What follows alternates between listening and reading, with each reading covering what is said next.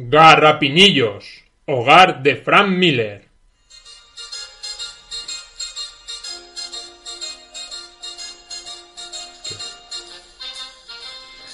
¡Ah! ¡Qué bien se vive aquí en Garrapinillos! Voy a salir a, a ver al amanecer aquí a- al balcón de mi adosado. Que bien está aquí el alcalde del PP. No hay negros, no hay hippies, no hay pobres. ¡Ay, cariño, qué bien estamos! Me están dando unas ganas de... de- Yo qué sé. Mira, mira, mira, que se está mudando un vecino al, al adosado de al lado. A ver si, mira, parece un abuelo. Este seguro que no da mal ni nada, que se ha de dormir mucho. Oh, miau. Alaba, alabale. ¿Pero qué haces? Que Está en bata. Chakra para arriba, chaca para abajo, yo- chakra. yo- yo Está en creo que- batín, está en tengo los batín. Yo, yo- chakras. yo creo que la suma, la suma el badajo. Que no lleva ni, ni Tolón, tolón. ni nada. Tolón. Dios mío, lo que melena lleva. Pero, pero Fran, di- di- dile algo. Este ver, está dando mucho por el Krishna culo. Murti, Pero atacata- que yo no sé qué magia borras. Y encima esos pelos que me llevan y esas barbas, tú. Pepi, ven aquí. Dígame, vecino, dígame. ¿Qué cojones haces? Yo soy Fran Miller. ¿Qué haces tú aquí? ¿Quién eres? ¿Qué, qué... Hombre, me presento. Señor Miller, yo me llamo Alan Moore. ¿Qué tal está usted? Alan Moore, me quiere sonar, me quiere sonar. Tú, tú... Quizás me conozca porque yo me dedico a esto de los cómics, los tebitos, ya sabéis, historietas. Ah, eso de los críos. Sí, yo también hago de eso. Ah, usted también hace de eso, Sí, sí, sí, yo soy artista gráfico, muy reconocido. Ah, Estoy pues- en mi mejor momento, además. Yo es que soy más guionista. Yo, hago- yo escribo las historias. Ah, pero no sabe usted dibujar. No, eso ya se lo. Eso, eso es para los, para los mediocres. Los buenos hacemos todo, y bueno, no pasa nada, bolete. Nah, Y, y bueno, y eso, me dedicaba a esto, pues hacía Sí. cómics, he hecho cosas de superhéroes, pero mire, al final he acabado la conclusión de que esto es una puta mierda, los tebeos de superhéroes, porque ya los buenos ya los hice yo. Hice Watchmen, hice tal cual, y, y ya está, eso ya no se puede superar. Pues mire, eso ya no se puede superar. estoy completamente de acuerdo con usted, porque a mí me parecen todos una puta mierda, menos los que he hecho yo. Nos vamos a llevar bien usted y yo, señor Pues- pues mire, ¿Cómo que se ha venido aquí a agarrar penillos? Pues hombre, yo es que ya me he jubilado. Ya me he jubilado. Yo he ido ya a retirarme y entonces pues me cojo mi pensión. Ya sabe que los ingleses nos venimos a España porque la pensión nos cunde más aquí. Y entonces Ah, pues me bien. recomendaron mucho este pueblo, Garrapinillos. Sí, se está aquí muy bien. No hay hippie, no hay nada. Se está muy bien, ¿eh? Muy, muy bien. Bueno, pues mira, tiene, una, uno. tiene una piscina. Mira, más que ha ido bien, Alan Moore. Te voy a invitar a un chato a la plaza de Mayor, que tienen un bar ahí de puta madre, Empezamos a entendernos. que se llama Casa Indalecio, por cierto, lo recomiendo a todos. Vamos al Casa Indalecio, te invito a un chato y hablamos un poco, yo qué sé. ¿Qué opinas, por ejemplo, de la extensión del PSOE?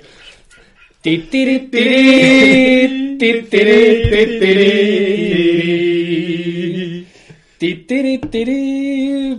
Va, va. Bueno, para la gente mayor, ahora, ahora. Ah. Tiri, ti, tiri. Qué lamentable.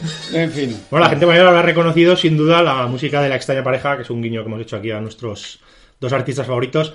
¿Qué tal amigos? Buenos días, buenas tardes, buenas noches. Esto es Charrando de TVOs. Y otros vicios aún más feos. Como siempre, eh, muchas gracias por escucharnos. Ya sabéis, los que nos habéis oído otras veces, que esto es un podcast sobre merienda.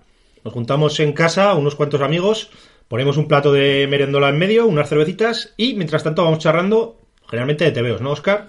Así es, hoy estamos eh, tres compañeros porque nos falta Dani García Nieto. Últimamente nos estamos turnando edición morning, edición evening. Es que el toca merienda. Dani y yo somos la misma persona. No debería decir, pero. Estamos X Karma la Vida, Hola, amiguetes. Miguel Ángel Hernández, Hola, ¿qué tal? recién regresado de su gira triunfal de vuelta al rock. Estoy, amigos, eh, back to the roots. En fin, eh, maravilloso, maravilloso como siempre. Eh, Todo lo que sea ir por Santander, eh, Cantabria y Asturias Muy está, bien. está bien, siempre bien, siempre bien, estupendo. Estuvimos ahí en Luanco. Luanco, que hay, que hay un sitio muy curioso, os lo recomiendo a todos, se llama la Taberna de Hank. Bien. Y es una cervecería que están todo el día poniendo música country. Toma ya. En Luanco. Eh, perfecto. Williams. ¿Qué pasó? Bueno, y quien nos habla que es Oscar Senar. Y eh, hoy tenemos que rendir eh, homenaje y recuerdo, aunque no vamos a hablar de él en este podcast, pero hay que rendir homenaje y recuerdo a Steve Dillon. Así, que señor. nos ha dejado. Nos ha dejado, pero, pero además yo no me informo mucho porque... Y vamos a brindar así con latas Con que nos latas suenan de mucho, Clink, pero clink, clink. clink, clink. Pero bueno, él, él nos entendería. Le ha debido al pobre reventar algo por dentro, no sé. Una, una apéndice, no, una apéndice, una peritonitis, creo que ha sido. Pero a estas alturas de siglo, Bueno, hacía una cara un poco mala, la verdad, en las últimas Sí, fotos hombre, que, no, pobre hombre.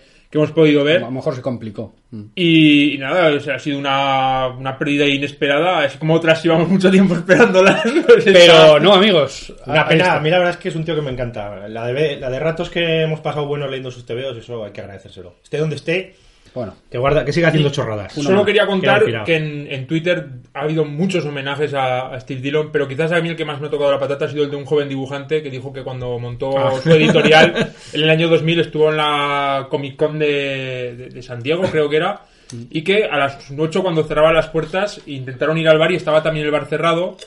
Y entonces le dijo, creo que fue Brian Azarello, le dijo, bueno, si tienes mucha ganas de beber cerveza, acércate a Steve Dillon, que seguro que lleva algo. Y efectivamente Steve Dillon llevaba unos pantalones de estos anchotes y todos los bolsillos de los pantalones los llevaba llenos de latas de cerveza. Para lo que sirven esos bolsillos, evidentemente. bueno, bueno. Así o sea que Steve Dillon, gran Bien. dibujante, mejor persona que invitaba a cerveza. Era un aplauso por él. batallero. Bien, bien, bien. Arriba este tilón. Bueno, y después de hablar del tío que dibuja los, dibujaba los fetos de las tías igual que los, que los, que los de los tíos, no había un- ni un pequeño matiz. Hoy, ¿qué, qué tenemos para hoy? Hoy tenemos un menú femenino, eminentemente femenino. Pues la verdad es que últimamente me he dado cuenta que casi todos los tuberos de superhéroes que me interesan están pro- protagonizados por chicas. Y, y hace días que quería hacer un programa hablando de este tema. Yo creo que le podemos llamar la nueva ola de superheroínas. Pues- quizás. pues venga. ¿Queda bien eso? Yo le, Al new, all Bueno, different... si Pero no me escribís por Twitter y me decís mal. yo le quería llamar super churris, pero Super churris. seguro que la liamos. Por, bueno, da igual. La vamos a liar igual. El caso es que en, en el mundo este del cómic eh, de superhéroes americano, sí que es verdad que tradicionalmente los TVOs primero se empezaban a hacer solo para críos, pero me parece que además para, para chicos, no para chicas, sino que- es decir, el TVO creo que estaba dirigido a un público muy concreto, a adolescentes masculinos y tal. Blancos. Bueno, sí, supongo que sí, porque bueno, al principio sí, porque luego hablamos de que empezaron a salir también TVOs para, protagonizados por gente de otras etnias y tal. Pero bueno, el público al que hasta hace poco se dirigía sí que puede ser ese, ¿no? Hombres eh, blancos heterosexuales, vamos a decirlo así. Evidentemente los tiempos cambian y ahora pues eh, las grandes editoriales están intentando llegar al público hasta el que, al que ahora no, no llegaban. Y uno de esos públicos pues, puede que sea las chicas. Entonces dicen, pues ¿por qué no podemos hacer TVOs protagonizados por mujeres que al fin y al cabo nos pueden eh, acabar interesando igual a unos que a otros? Porque al fin y al cabo no es importante ni que sea protagonista ni hombre ni mujer para que te pueda interesar, ¿no? Y a raíz de esto, pues han hecho últimamente un montón de TVOs o les han dado eh, cabeceras nuevas o más protagonismo a personajes que ya existían, ¿no? Eh, además, eh, también ha habido algunos que, que intentan llegar, además de al público, digamos, femenino, también a otros públicos, como por ejemplo este famoso de Miss Marvel, que está protagonizado por una chica jovencita musulmana, que ojo, para mí es el nuevo Spider-Man, ese TVO, de todos los que vamos a hablar hoy, yo creo que es el que más me ha gustado, con diferencia. Pero bueno, yo simplemente quería hacer un repaso a, a esta nueva jornada, ¿vale? Una nueva jornada que por... nos- no, aquí ninguno de los que estamos hoy somos grandes expertos en, No. en Marvel, pero que parece que todo ha cambiado a raíz del movimiento este que hubo de All New, All Different en Marvel, en el que pues eh, Thor de repente es una, una tía, eh, así como bastantes personajes. Creo que incluso en Iron Man... eh, Ahora también va a ser una chica, ahora va a me ser una parece. chica que han censurado una portada por, porque era Bueno, un- por los rollos de internet. Que, por los rollos de internet. sí. que no se entiende muy bien, pero es que en internet cada día tiene que haber una bronca por lo que sea, ¿no? Pues ese día tocaba eso, pues yo qué sé. Tonterías. No sé de qué, qué- cuál era. ¿Que se le veía un pecho? o No, por así? lo visto, en los nuevos TVOs de Iron Man, eh, la protagonista va a ser una chica negra jovencita. Sí. Y, a- y a- le habían encargado de estas protas que hacen alternativas a un Menda, que dibuja siempre por rollo tías muy escotadas con tetazas Ajá. y ese rollo. Porque claro, dices, joder, pues si le encargas a este tío ya sabes lo que va a hacer. Como el que le encargó Spider-Woman a, Claro, a Milo Manara. Manara, Manara. claro. ¿Qué va a hacer Milo Pero el caso es que la niña esta debe, debe tener 14 años o 15 años el personaje. Entonces, claro, cuando el tío este la dibujó como una modelo Playboy, pues la gente dijo, ya empezamos otra vez con lo mismo, que parece que las mujeres solo son así, patatín y patatán. Pero bueno, tienen razón, pero lo de siempre, estas tontas de internet porque es... Fútbol la, es fútbol. la portada versión no sé cuántas, que eso, ¿quién, quién cojones le interesa eso? Más que los cuatro pajilleros que les interesa eso y punto. Bueno, pues una, jornada muy interesante que está dando lugar a, a cambios que a lo mejor a los aficionados duros pues les, les tocan la moral, No pero sé, al- sé. a los aficionados de a pie la verdad es que no, sé, a mí me encanta, vamos, son oportunidades Yo de engancharte. de la mayoría de cómics de los que voy a hablar hoy, eh, no es de ese tipo como lo que me cuentas, por ejemplo, de Thor, de que antes era un chico y ahora es una chica, sino que son o personajes que siempre han sido así o personajes nuevos. No por otra cosa, sino porque casualmente los que me he leído yo son así. Aunque bueno, uno me parece que sí que es un cambio, el de Moon Girl, con el di- dinosaurio diabólico, sí que más o menos es un cambio de sexo, pero es un poco más complicado. Mira, si quieres empezamos por uno que fue anterior a esta jornada que has dicho tú, que es Jessica Jones, que es un TVO que ahora lo acaban de recopilar. Más conocido antes como Alias. Sí, bueno, se llamaba Alias, pero ahora como acaban Pero- de sacar la serie, lo han llamado como Jessica Jones, ¿no? Jessica Jones es un TVO del Brian Aldis este de los cojones, que es un, es un tipo de TVO que yo entiendo que cuando se leyó en su momento en Grapa la gente se cagaba en la puta familia de este hombre, porque es que es un TVO que en, en las 22 páginas de la Grapa prácticamente no pasa nada. O sea, le, le gusta mucho repetir viñetas con el mismo objeto y, y que los eh, diálogos sean sí, pues sí. Entonces me estás diciendo que sí, ¿sabes? Entonces a lo mejor te pegas ocho páginas que no pasa nada. Bendis no fue el inventor de lo que se llamó descompresión. Descomprensive storytelling, ese rollo, ¿no? Entonces, bueno, es- pero bueno, es un TVO que leído en tomo eh, se lee un poquito como si fuera un manga, digamos, ¿eh? Se lee a toda velocidad. Eh, ¿De qué va esto? El tío, por lo visto, quería hacer una serie eh, con Jessica Drew, que es la, la Spider-Woman del universo Marvel. Que por lo visto, yo es un personaje que hasta hace poco tampoco lo tenía muy pillado. Y, y también lo tengo pillado aparte porque lo comentan aquí, porque luego también han hecho una serie que está bastante maja que la comentaré después. Es un personaje, este de, de Jessica Jones, de Alias, que es un personaje que es eh, investigador privado y te cuentan que antes había tenido, había sido superheroína, había tenido unos superpoderes raros y se supone que había estado con los Vengadores. A pesar de que esto creo que no lo habían contado nunca en ningún TVO ni, ni nada. Te digo que el, el Bendis este quería que la protagonista fuera Spider-Woman, pero le debieron decir, no, no, no nos lo cambies, a ver si luego Spider-Woman lo va a petar y podemos hacer otra mierda. No nos jodas la continuidad. Invéntate una cosa parecida y ya está. Entonces, eh, crea otro personaje que le cambia cuatro cositas y es, y es un poco el mismo personaje, pero con otras chorradas, ¿no? Y salió en la línea Max, por lo que veo. Sí, sí, sí, sí. Con lo cual rompía toda la, la, la filosofía de la línea Max, porque la línea Max era coger héroes que ya existían y darles otro tono, y este era de nuevo. Aquí se inventaron uno nuevo. Lo que pasa es que con el tema de la línea Max, pues se supone que podían, estaban dirigidos a un público más adulto, entonces podían decir algún taco, se podía mostrar que, aunque no, no se viera explícitamente, se podía dar a entender claramente que la gente follaba. Y esas cositas que se supone que son las que de- para estos de- delimitan lo que es adulto o adolescente, ¿no? Eh, el tema es que además el, el tío, el Bendis este, quería que el personaje acabara incluso teniendo un hijo y tal, que es un desarrollo que es curioso porque aquí, como no lo pudo hacer con Spider-Woman, luego en la serie de Spider-Woman sí que lo han hecho, ¿vale? Bueno, pues lo que os decía, este personaje pues había sido superheroína, pero a momento que se cansa y, y abandona a los Vengadores y su vida de superheroína y se monta una agencia de, de detectives, ella sola. El que haya visto la serie de televisión, pues más o menos es, es bastante parecido, un poco así en, en general. Lo que sí que aquí tiene más interacción con otros superhéroes de lo que aparece en, en la tele, ¿no? Y, y luego el, aquí, por ejemplo, la tía está bastante más acabada y es más, guar- más guarrilla de, de que va todo el día guarra, borracha y no se lava y esas cosas, ¿eh? Que sin embargo la serie, pues claro, la tienen que sacar más mona y, y es otro rollo. El tema está bastante majete, pero sobre todo lo que os digo, que son. Ahora lo han sacado en cuatro tochazos, Oh, pues sí que cundió. Joder. pero, pero que realmente esto te lo lees en Está, una tarde. está completada en cuatro Sí, tomos. en cuatro tomos está completa. Bueno. Bueno, eh, es un teo entretenido, pero que a mí tampoco me parece la hostia en. ¿eh? Vamos a pasarnos a la competencia. En DC eh, han sacado una nueva versión de Batgirl, ¿vale? Que es el- este que se llama La chica murciélago de Burnside. Este es el superhéroe hipster. Batgirl, después de... Lo curioso es que aquí además la historia continúa, ¿eh? No, no han vuelto a hacer el personaje desde cero, sino que se supone que es la misma Batgirl de toda la vida. Que la estaba haciendo, creo que antes de esto, la, la Gail Simone, la, No- la mítica guionista esta que llevaba tropocientos años haciéndola y le dieron una, una vuelta porque en DC sí que parece que nos han apuntado a esta moda de, de las series protagonizadas por, por mujeres tanto. Lo están intentando, pero con menos éxito porque, claro, tú empiezas a leer, como digo siempre, los títulos que aparecen, los nombres que aparecen en las portadas y en el primer número a lo mejor aparecen tres, pero en el siguiente aparecen seis y en el último número aparecen 18. Esto es un- una cosa que a nosotros, que somos, que tampoco somos lectores exclusivos de superhéroes, lo hablamos muchas veces que nos jode, ¿no? Por ejemplo, esta serie de Batgirl, una de las cosas que más te llama la atención es que la- los dibujos son súper chulos.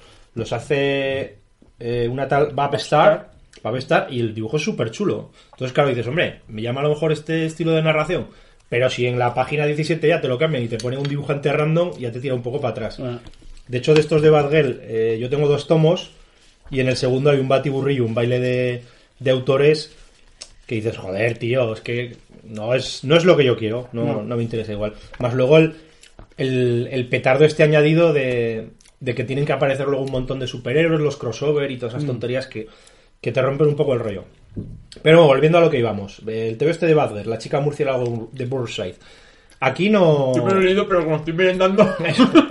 Aquí no, no empieza desde cero, sino que continúa. Es un poco curioso porque cuando empiezas a ver el TVO ves que Batgirl pues, eh, decide darle un cambio a su vida, se vuelve a la universidad y se va a un barrio de Gotham que es el barrio más pijo de todos, el, el barrio hipster, que se llama Burnside. Ya sabéis que en DC, como los- las ciudades se las inventan, pues los barrios también. Luego veremos que en Marvel, como no se las inventan, pues los barrios son más o menos reales, ¿no? Eh, lo curioso es que aquí la chica parece que tenga 16 años, pero sin embargo te cuentan que es la Batgirl de toda la vida, que el Joker le pegó un tiro y la dejó paralítica, que le pasó no sé qué, que no sé cuánto. Bueno, yo esto, la verdad es que me lío un poco, ¿eh? Con esto. Por cierto, Burnside, que es un barrio que claramente está a 300 kilómetros del centro de Gotham, porque aquí siempre luce el sol. Y, y todo, todo es colorido, todo, Sí, es hay- está aquí todo, todo lleno de árboles, de zonas verdes, o sea, es, la, es un barrio muy alejado del centro. Es un suburbio, ¿no? De Gotham. De... Sí, pero super hipster. De hecho, eh, en la historia esta, todas las niñas son muy monas, todos son muy modernos, todos van llenos de tatuajes con barbas, todos van a, Y bueno, y en, y en- a cafés pijos. creo que lo comentamos en algún episodio anterior que hay un chiste muy bueno de Que no te atropelle una que no bicicleta. te atropelle una bicicleta. Un saludo para la Tro.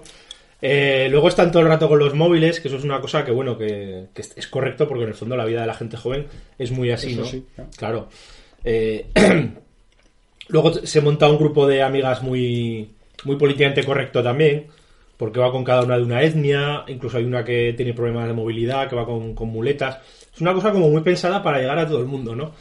Pero a pesar de todo, la verdad es que el TV es muy chulo. La, eh, sobre todo el dibujo es que es súper chulo, la, la chica la hace súper mona y es muy graciosa. Por lo tanto, yo creo que el, que el TVO puede llegar a todo el mundo. Este, por ejemplo, se lo he dejado a, a mi señora, que se ha pegado un par de semanas. Como yo me he puesto a releer estos TVOs, le he dicho, toma, echar un ojo a ver a esto. Y este le ha encantado. A pesar de que ya te digo que este es. Antes, an- eh, fuera de micro, lo comentábamos. Este es el contrario completamente al que más me ha gustado a mí, que es Miss Marvel. Porque este es un TVO pro gentrificación al 100% y el otro es todo lo contrario, ¿no? Pero está muy bien. El, Sí, sí, el- sí, primer arco además acaba más o menos cerrado. Es una historia de, de detectivesca, lo que siempre ha sido el mundo de mundo clásico, por así decirlo, del el, el Bat-Universo, ¿no? Que, son de- que al final son detectives, Batgirl y, y Batman.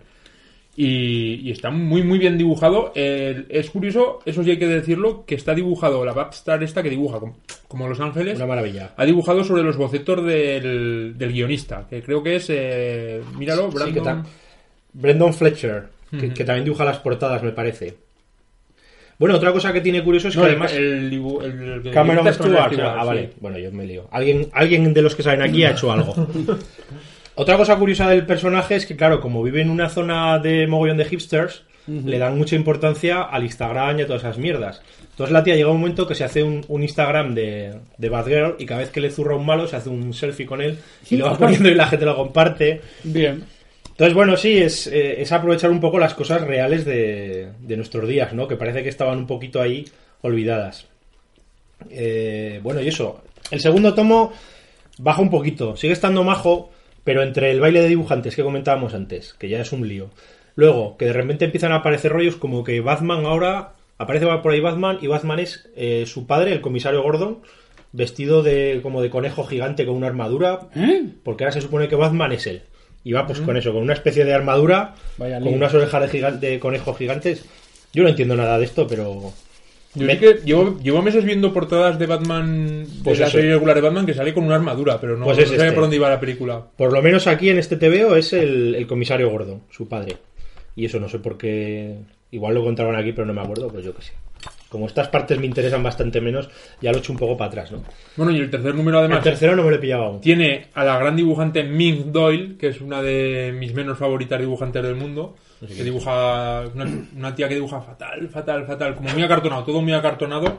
Entonces, yo siempre que veo un, un número con, con su firma en la portada, me, me echa para atrás. Estamos en este momento muy importante, atención, gol, en, las chan, gol en las gaunas, no, está cayendo la salsa espila- espinaler Eh, sobre... Spinaler. Bueno, no es salsa patatas fritas. Spinaler, es O- la marca blanca del Bonarea, que es salsa Dani, pero Falta aceptamos blanco. Bueno, esta también es un clásico. ¿eh? Ah, otra cosa que me gusta mucho es que muchas portadas alternativas las hace Cliff Chiang, que es un autor del que ahora estoy súper enamorado.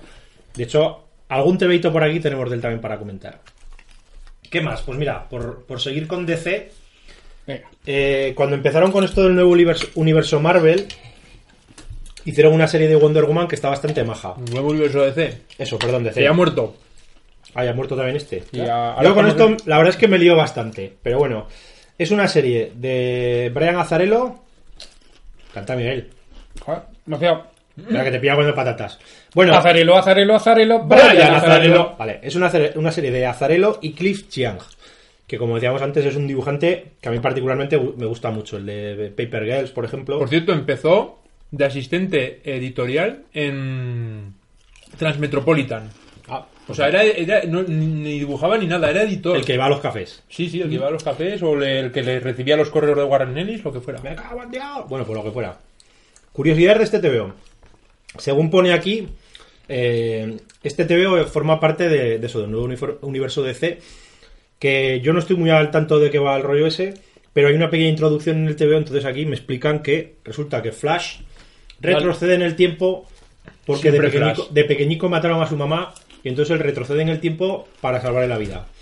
Como consecuencia de, de eso, eh, se crea una nueva línea temporal en la que todo ha cambiado un poco, ¿no? Ya sabéis este rollo que dicen que si viajas al pasado y te cagas encima de un pato, pues que luego vuelves y, yo que sé, Hitler ha dominado el mundo y los monos valen dinosaurios. Pues algo así.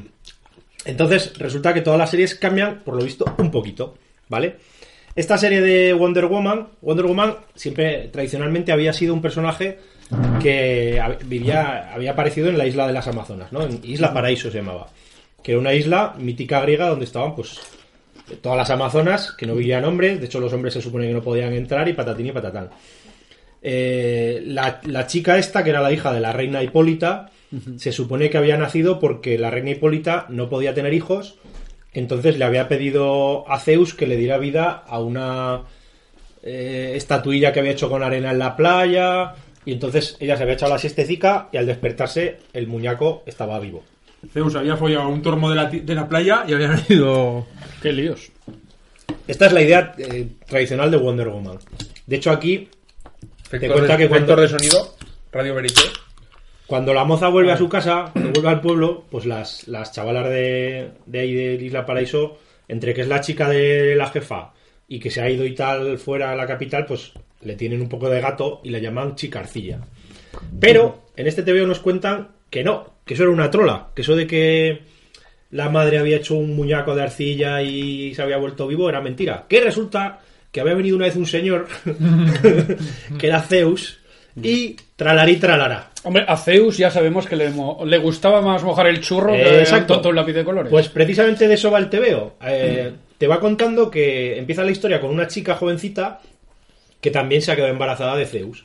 Y empiezan a aparecer, y, y bueno, y Zeus se supone que ha desaparecido. Entonces empiezan a aparecer todos los demás dioses, que si los hijos ilegítimos de Zeus, que si los cuñados, que si el hermano, que si el tío, que si no sé qué.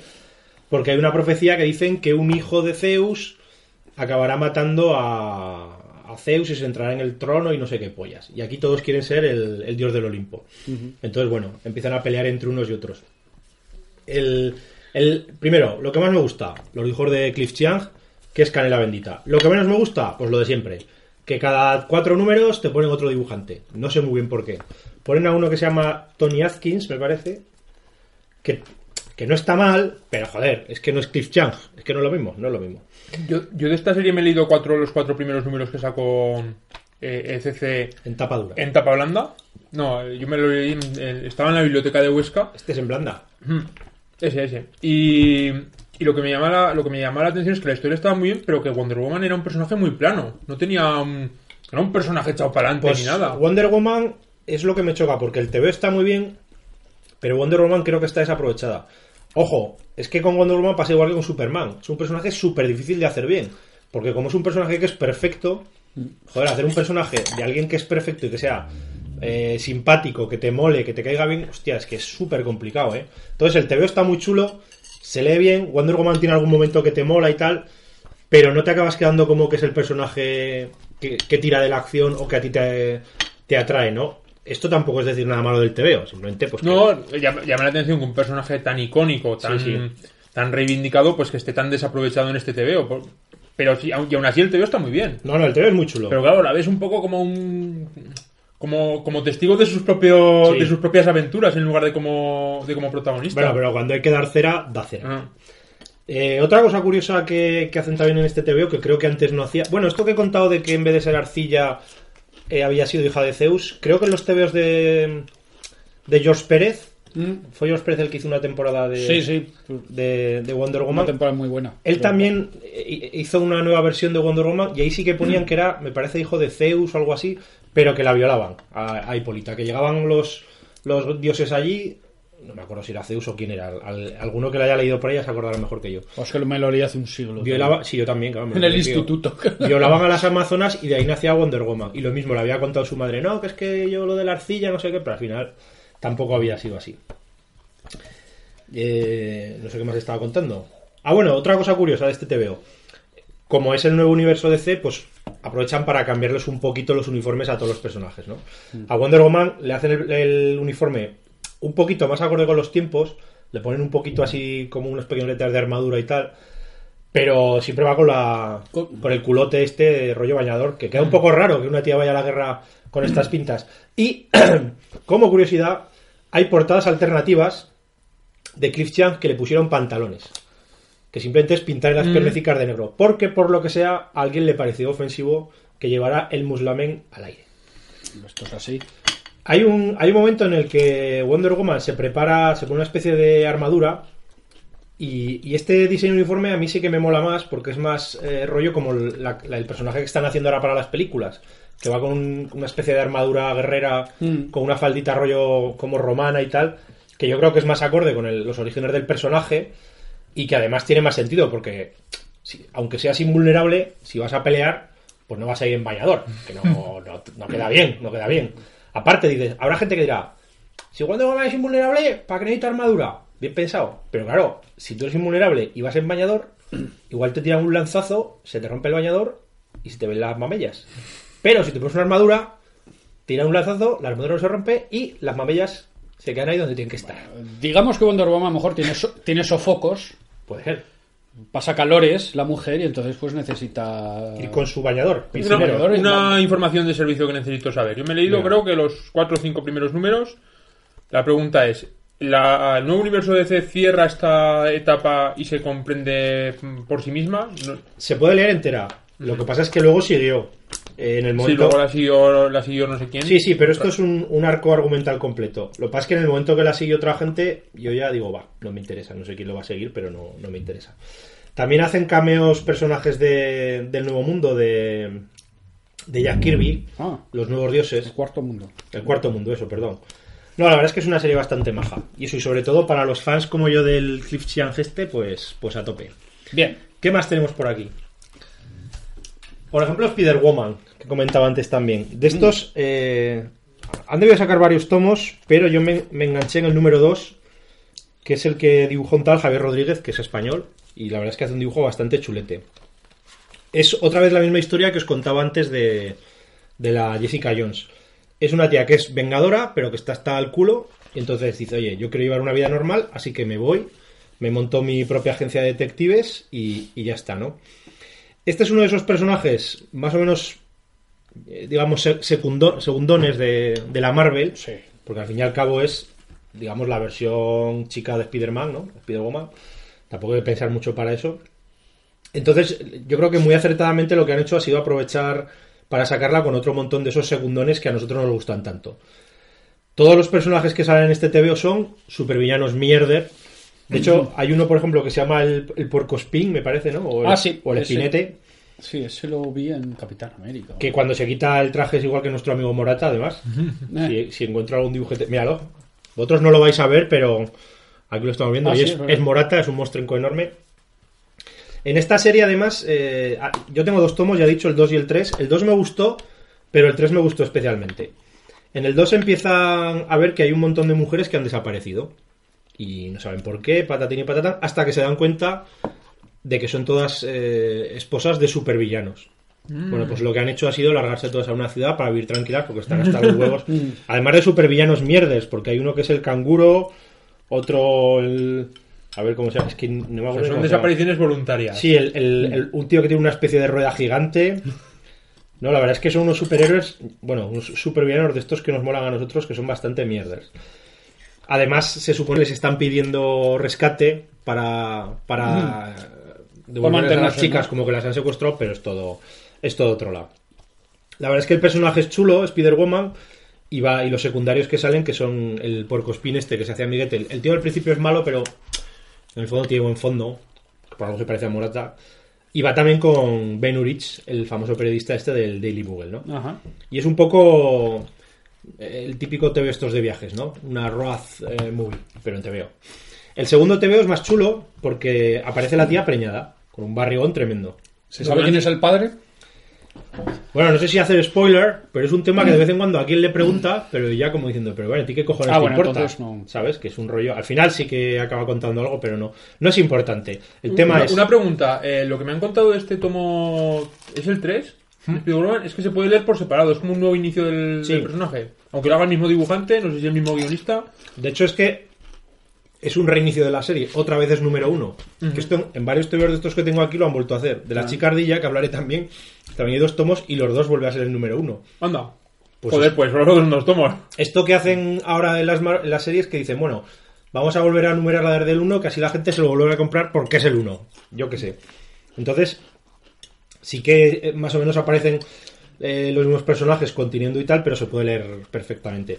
De hecho, si, si os animáis a echarle un ojete, yo os recomiendo que primero os pilléis el, el 3, a ver si os mola, que es el que se llama Cambio de Marcha, el que sale ya con la tripa ahí en la portada, que este es bastante majo, porque se plantea la situación esa de ¿qué hace una superheroína si se queda preñada?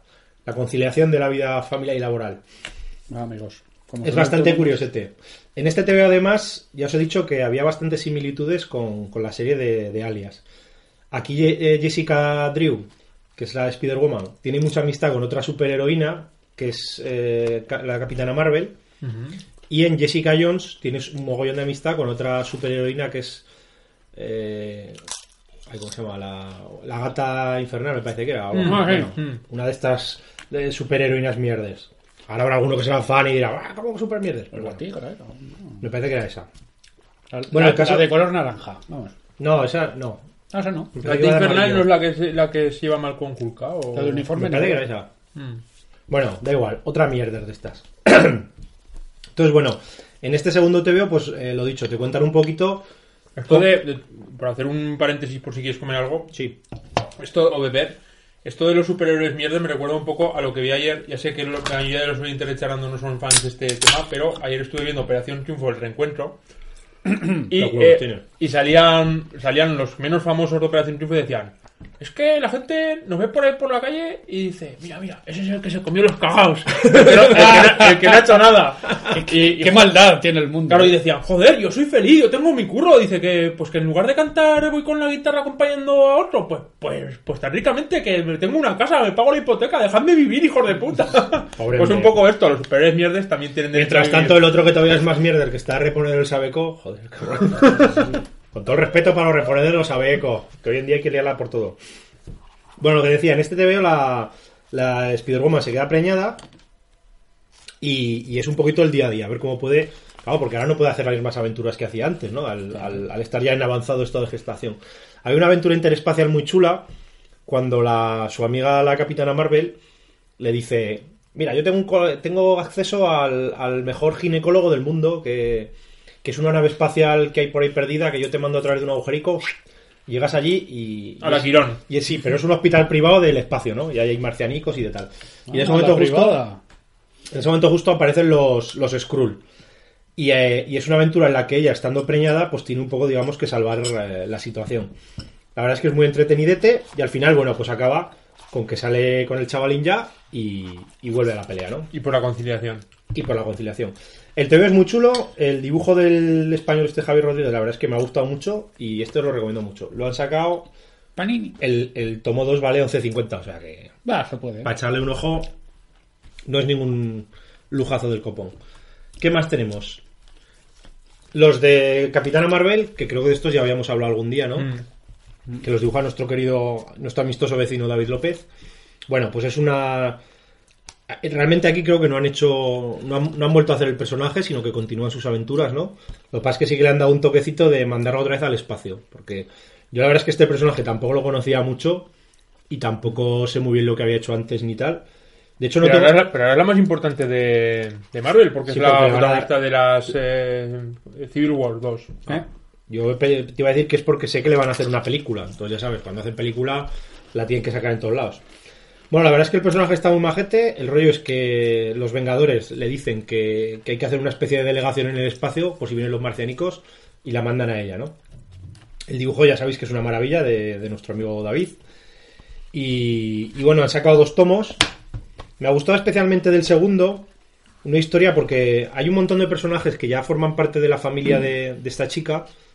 Que bueno, que no sé si saldrían de antes o qué, pero yo, claro, como no, no conocía muy bien de dónde iban ni a dónde van.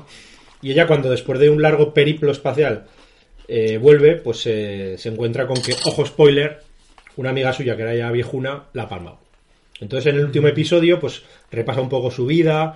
Es un, un TVO especialmente emotivo, pero muy bien contado, muy muy bonito. La guionista además nos cuenta que es una historia que está basada en, en su vida real, en una tía suya a la que ella quería muchísimo, que era un poquito mayor, y falleció bastante joven también, no sé si de un cáncer, sí, de un cáncer algo así. Entonces, bueno, ha hecho un TVO.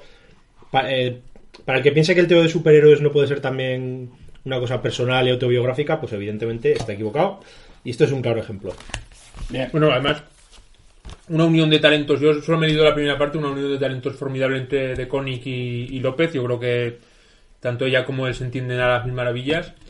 Porque David tiene ese. Aparte de dibujar bien, tiene esa sensibilidad para contar este tipo de historias. Y luego, una cosa que te quería preguntar para nuestros queridos oyentes, información de servicio.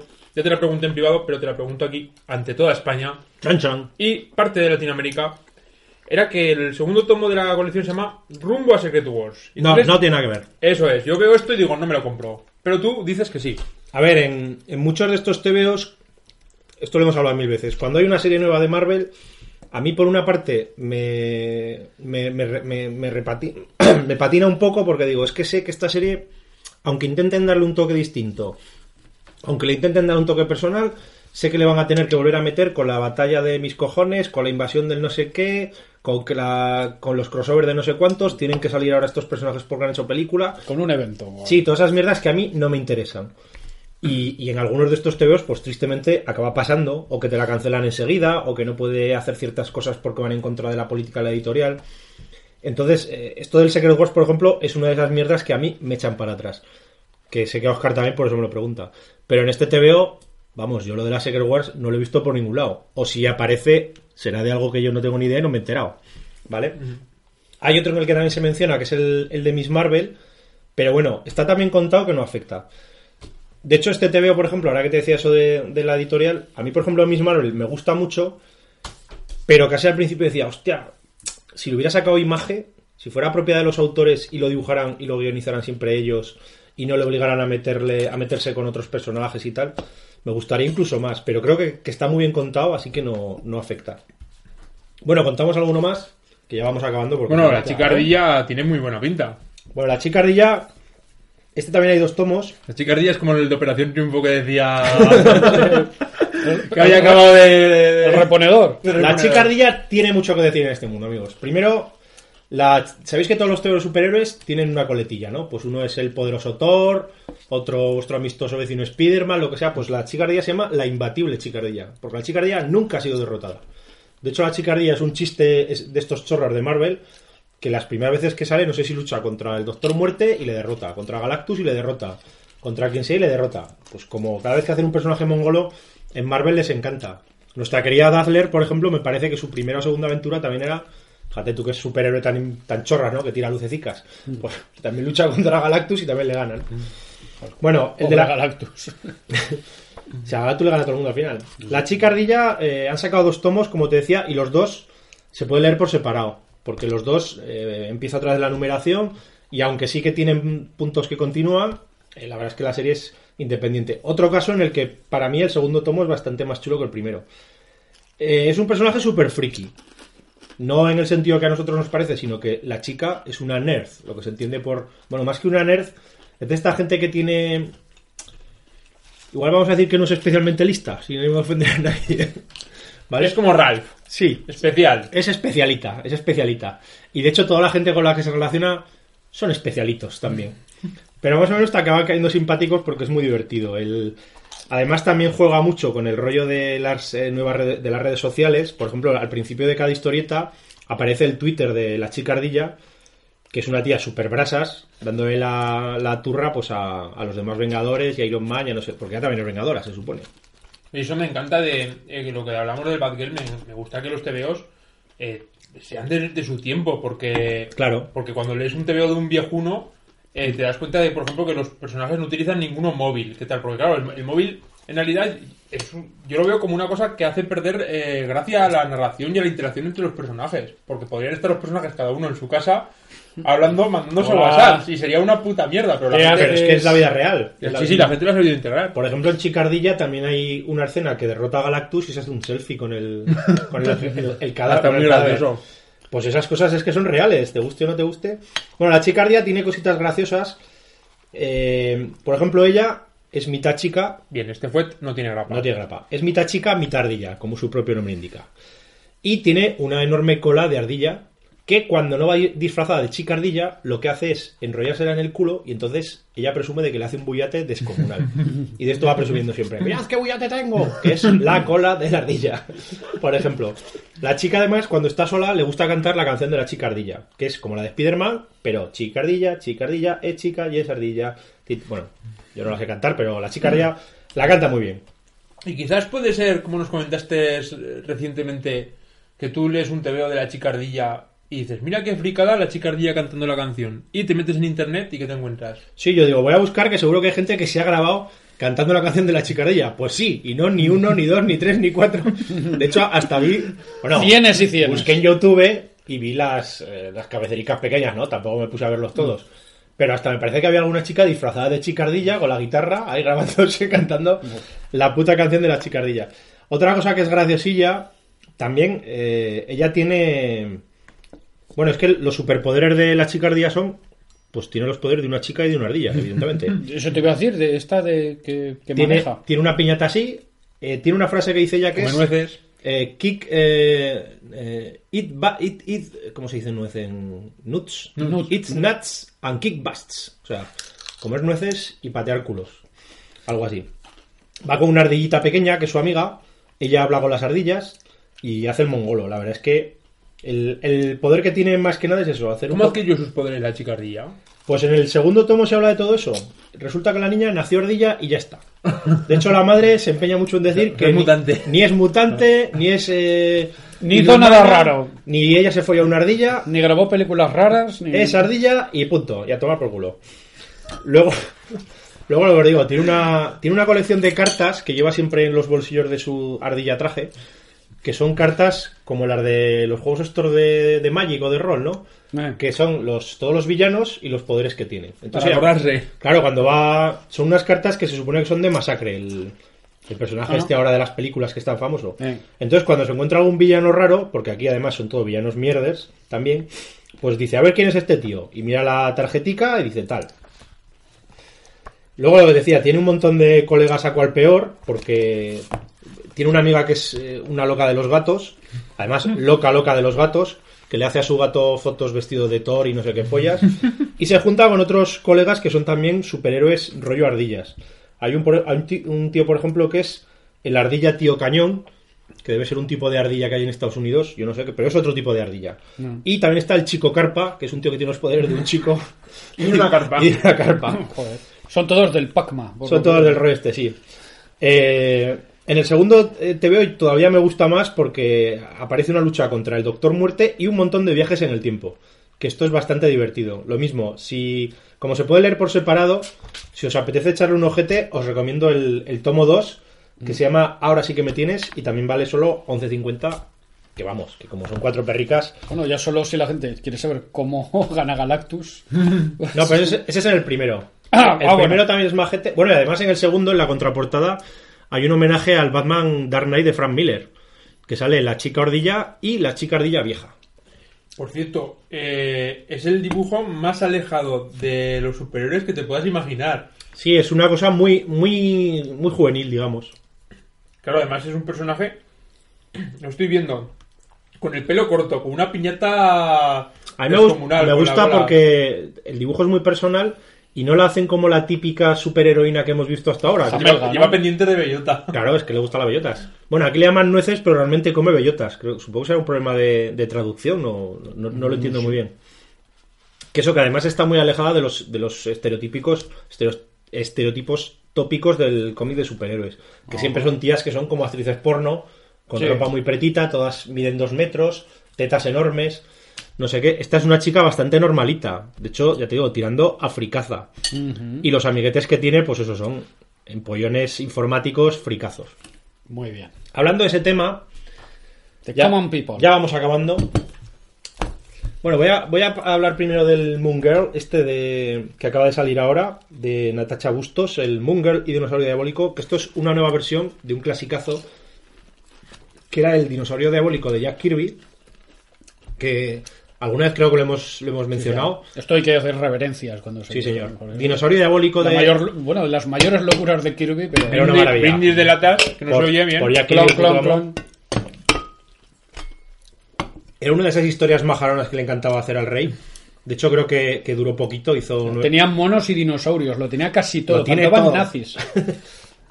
Era una historia, evidentemente, de cavernícolas, en la que había un, un mono que era, bueno, se supone que era el primer humano. Estaba ahí a camino entre la Sí, evolución era entre como y en hombre. 2001 más o menos, Sí. que también a Kirby se le fue la piña la- con eso. Se le iba el, el perolo. Y era Moonboy, Moonboy, Chico Luna, sí. el chico luna, que era, pues eso, un monete, medio mono, medio humano, que iba cabalgando un dinosaurio rojo enorme Sí. que tiraba un mala hostia. Eso es un poco el rollo, ¿no? Bueno, pues en, en En ese vez de Lassie, por ¿no? pues era, en vez de un perrico, pues tienes a, a un tiranosaurio rojo. ¿Y por qué es rojo? Porque se quemó de pequeño.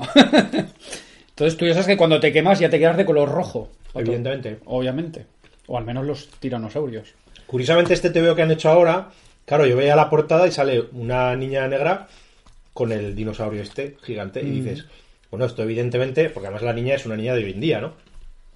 Pues eso, va con su mochilita del cole y tal. Dices, evidentemente no será el mismo personaje, no será el mismo dinosaurio diabólico. Pues ojo, spoiler, sí señor, sí que es el mismo Venga. personaje. Resulta que nos encontramos con esta niña, que aquí la van a llamar Moon Girl, porque es una es un cerebrito, ¿no?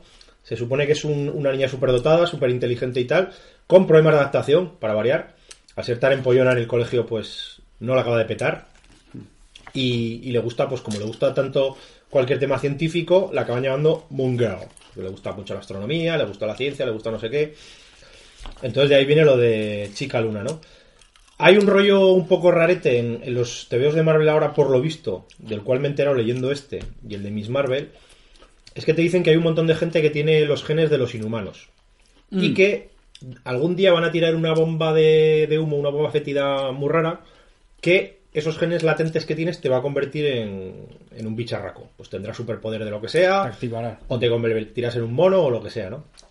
Entonces esta niña, como es muy inteligente, se ha dado cuenta que ella tiene los genes esos y está acojonada porque no se quiere convertir en un bicho raro. Ella quiere ser, pues, pues ella, que es un bicho raro, pero de, de- de otro No tanto. Entonces está buscando un artefacto Kree. Se supone Mm. que los Kree son los que crearon a los inhumanos hace tropecientos mil millones de años, lo que sea, que modificaron genéticamente a algunos humanos y ese gen está allí, bueno, yo qué sé, rollos de los tebeos.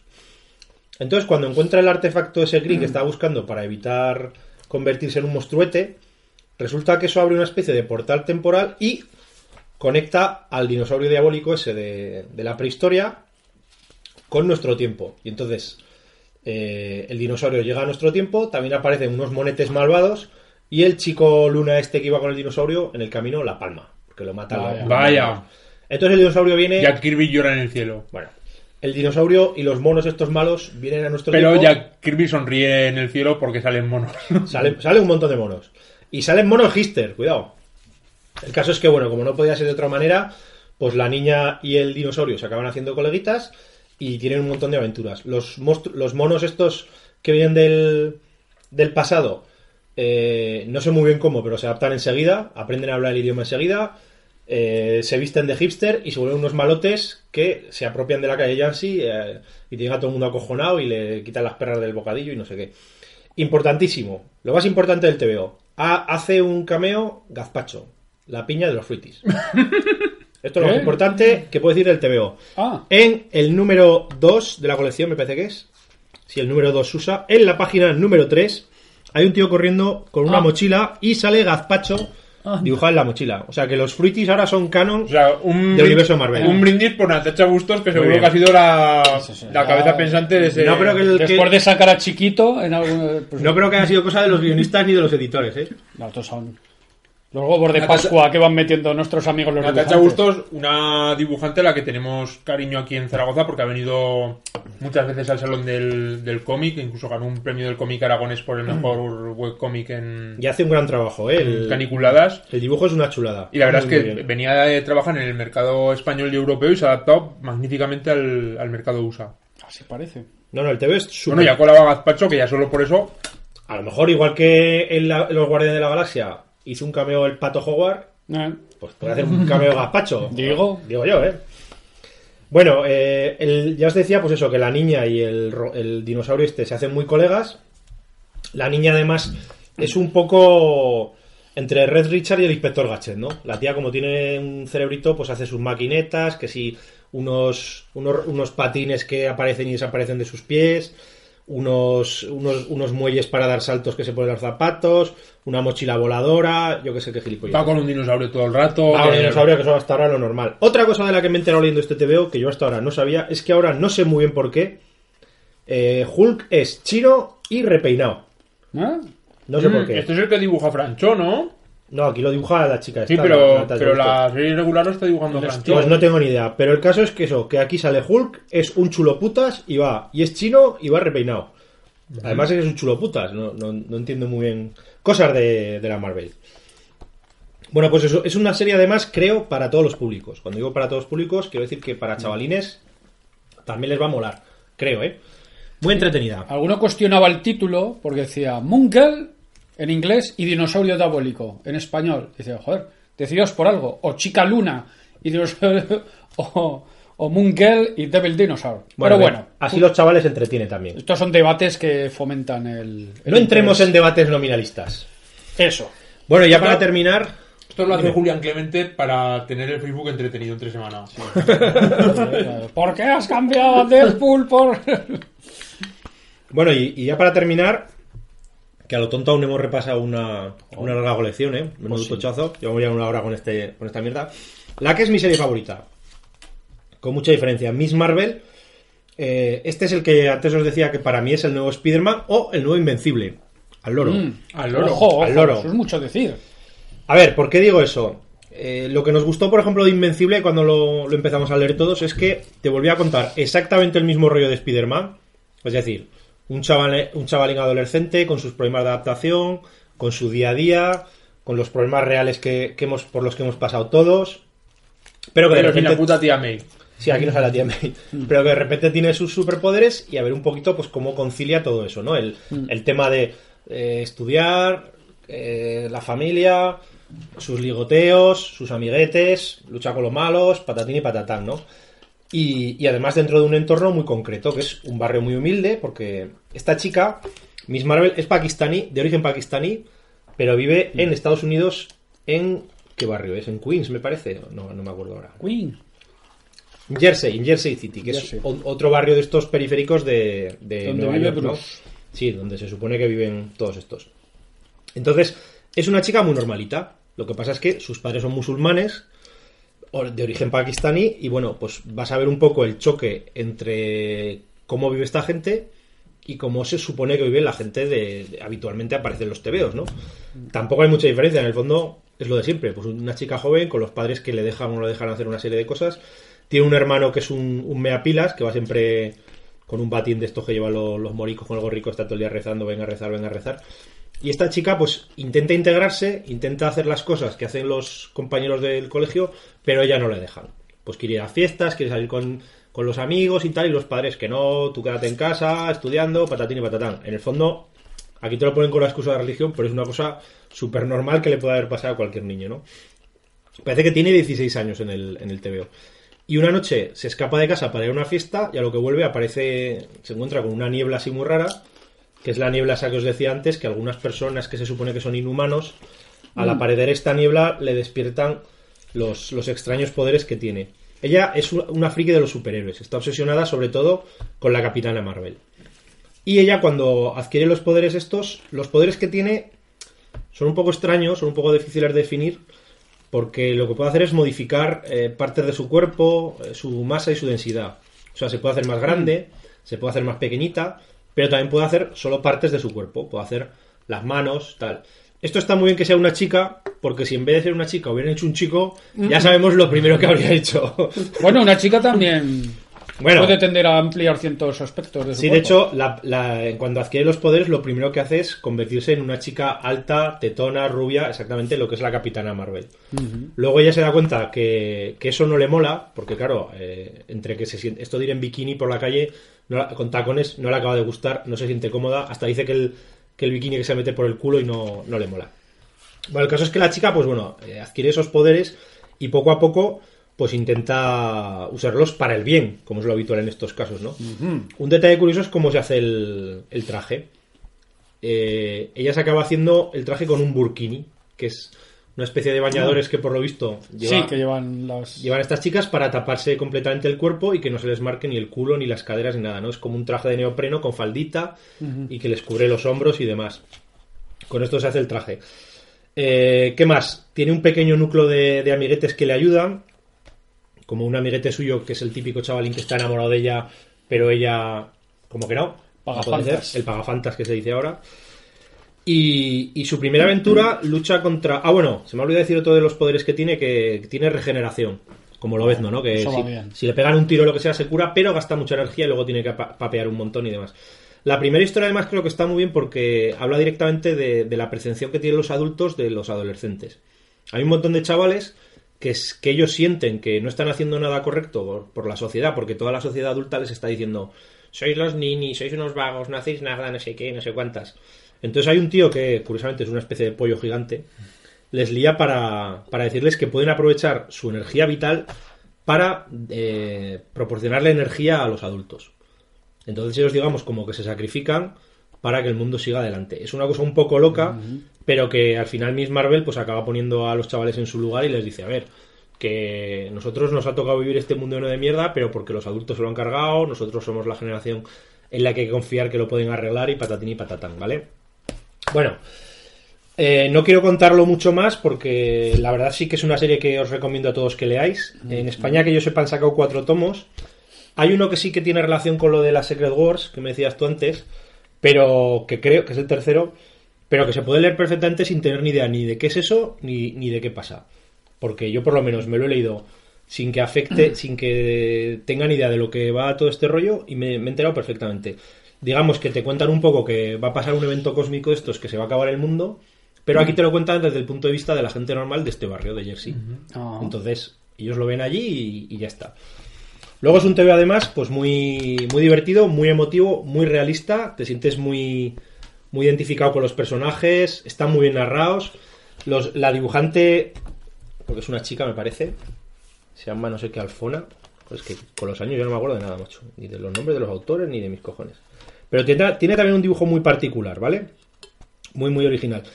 Lo de siempre, ¿de vez en cuando lo cambian? Sí. Pero la mayoría de las veces, cuando lo cambian, ponen a una chica que hace rollo manga que también es muy, muy chula. Entonces, Ah. bueno, Y la, la guionista además sabe de primera mano lo, lo que cuenta porque ella misma es musulmana. Sí, de hecho, por curiosidad, busqué alguna foto de ella por, por Google. Digo, a ver si va también con el pañuelo y todo eso. Sí, también va con el pañuelo este que se tapa el pelo y demás. La protagonista no va con el. Ahora me acuerdo cómo se llama el pañuelo. Hijab, algo Puede así, ser. ¿no? Pero sí que tiene una amiga que va con eso. Y también dice que es que las chicas musulmanas, cuando son muy jovencitas, primero no lo llevan, se lo ponen de mayor. Entonces, bueno, de momento eso es lo que hay. Cosas. Esta, de todas las que he hablado hoy, que son un montón, está con diferencia la que más os va a gustar. Por lo menos la que más me ha gustado. Oye, has Muy hecho bien. un repaso enorme a, a superheroínas Muy rico. y yo, para acabar este bloque de Charrander, eh, querría hablar de una serie que tienes ahí, ahí debajo de unos mangas, Venga. que no son superheroínas como tal, pero que se aproximan mucho al, al concepto. Estamos hablando de leñadoras, eh, de... Bueno, el, rollo de las autoras es un poco largo, pero lo diré. Leñadoras en su, en su nombre original es Lumberjanes. Leñadoras es el nombre que le ha puesto Sapristi en la edición española. Muy bien puesto, por cierto, porque me parece que, que está pensado para público juvenil y le pega mucho el tema de leñadoras. Son unas chicas que están de campamento y les van a pasar un montón de aventuras. Eh, es una serie escrita por Noel Stevenson y Grace Ellis y, e ilustrada por Brooke Allen. El tema de esta serie es que la, la editora, que no recuerdo cómo se llama, eh, aquí, eh, Shannon Walter- Waters, está, está en una división de Boom Studios. Sabéis que Boom Studios es una editorial de Estados Unidos que está publicando ahora mismo eh, Hora de Aventuras Sí. y todos estos cómics relacionados con el con, el, Con la Cartoon Network. Cartoon Network, eso es. Entonces ella dijo, oye, vamos a hacer una serie de tías mm, que tengan protagonistas femeninas, que tengan mucho carácter, ¿no? Y que, Que sean- roqueen. Que, que roqueen. Pero la editora, pues como editora tuvo la idea, pero no sabía escribirlo. Entonces se lo encargaron a una escritora que es Grace Ellis, que la Grace Ellis esta tenía mucha experiencia escribiendo libros de este, de este perfil, pero no tenía ni puta idea de cómic. Y aquí entra la Noelle Stevenson, que es la madre del cordero de leñadoras, que es una autora que venía a hacer un webcómic y es la nueva Rain Midas de... Es un poco el- lo, que, lo que Robert Kirkman hace unos años a- al cómic de, de chicas, ¿no? Ha, si- ha sido la gran revolucionaria del, del cómic de chicas y yo creo que está muy demandada ahora en este sentido. Eh, la ilustradora es Brooke Cullen, que la verdad que es un poco flojer, hay que decirlo. Y bueno, ¿de qué va esta historia? En primer lugar, como decíamos el otro día con Archie, Archie decíamos un TVO para adolescentes sacado en un formato para señores con canas escrotales. Eh, leñadoras, un TVO para niñas sacado en un formato de tomo de 20 euros pensado para señores con canas escrotales. Como nosotros, que somos los que lo hemos comprado al final. Eso es, yo creo que a lo mejor lo compra algún padre y se lo después de leérselo se lo deja a los hijos, pero el lector que lo va a comprar con este formato y, y sabiendo el circuito del cómic cómo funciona va a ser pues el lector adulto. Eh, dicho lo cual, eh, está muy bien, muy bien, muy bien. En Estados Unidos está triunfando muchísimo y en Estados Unidos está pensado para lectoras adolescentes. ¿Y tú, tú que lo has leído, Kiskar, crees que es adolescentes o niños? Niñas. Hombre, eh, yo creo que lo puede leer todo tipo de públicos porque, volviendo al tema de las caras escrotales, yo me lo he leído y me ha gustado. Pero sí que veo que es un TV más para preadolescentes, diría yo. Pero claro, resulta que dos de las protagonistas salen. Bueno, se- se dan un se piquito, dan pues tampoco pasa nada, claro. y, se, y, se- y van de la mano todo el rato. Entonces, por lo que se ve esto en Estados Unidos, Se ha liado. les ha petado la cabeza y le han decidido meter para adolescentes para no liarse. Pero la realidad del TV es para todos Pero los es una, públicos. ah, es una tontada. Ya, yo- yo- es una tontería lo único que lamentablemente. Yo creo que cualquier crío ni, ni repara en esas tonterías, la verdad. Lo de siempre. Cosas de gente mayor enferma. Bueno, lo que encontramos en este tomo es el primer arco argumental y son eh, cinco chicas, que no recuerdo los nombres, la verdad. Eh, es más, me leí el TV y pensé que me lo iba a aprender, me iba a aprender el nombre de las leñadoras y no conseguí aprendérmelo, me quedaba más con el físico que con el nombre. Cada una, pues una más alta, una rubia y una morena que son las que son, se supone que, son, que se quieren, una pelirroja muy movida y una pequeñita que es la, la bomba, ¿no? Que es como... como chicazo, que se El chicazo, sí que es la que más la más echada para adelante y la más la más guerrera la que más eh, locas ideas tiene. Y están en un campamento para chicas y al lado hay un campamento solo para chicos.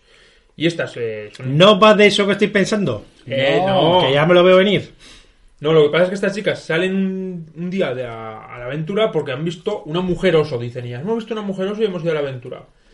Y van a descubrir pues que se van encontrando una serie de misterios que parece que hay una relación con unos extraños objetos que han aparecido, aparecen animales por el bosque raros, etcétera, etcétera. Son aventuras muy chulas, muy chulas, está muy bien llevado el guion, el dibujo pues pues menos, pero bueno, el color está A ver, el dibujo no está mal. Lo que pasa es que a mí me da la sensación que, que está un poco como dejado.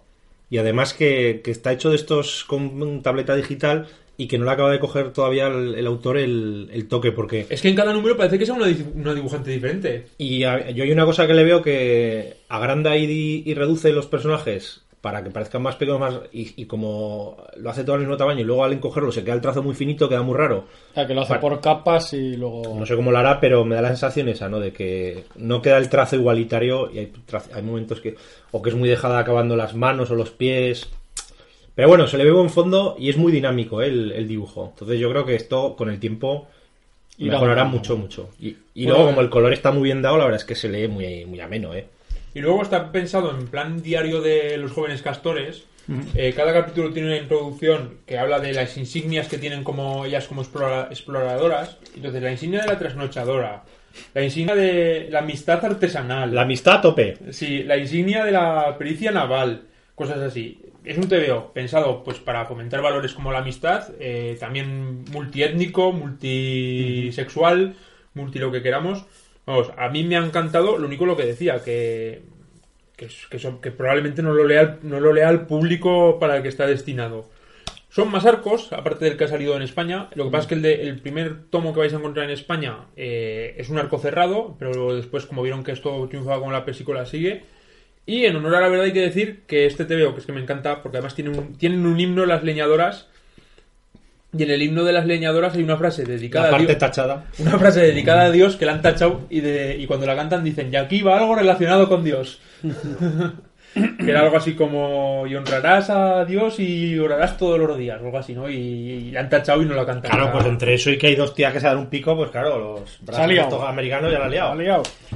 Bueno, este TVO a mí me lo recomiendo mucho antes de que llegara a España Keiko Agreda. Segundo día consecutivo que lo nombramos. A pesar de que lo ha recomendado Keiko, está bastante bien. Y, y vamos, muy muy bien y muy recomendable. Eh, lo sacas a Pristi y de esos 20 pavos que, bueno, no nos van a doler porque, porque está muy entretenido.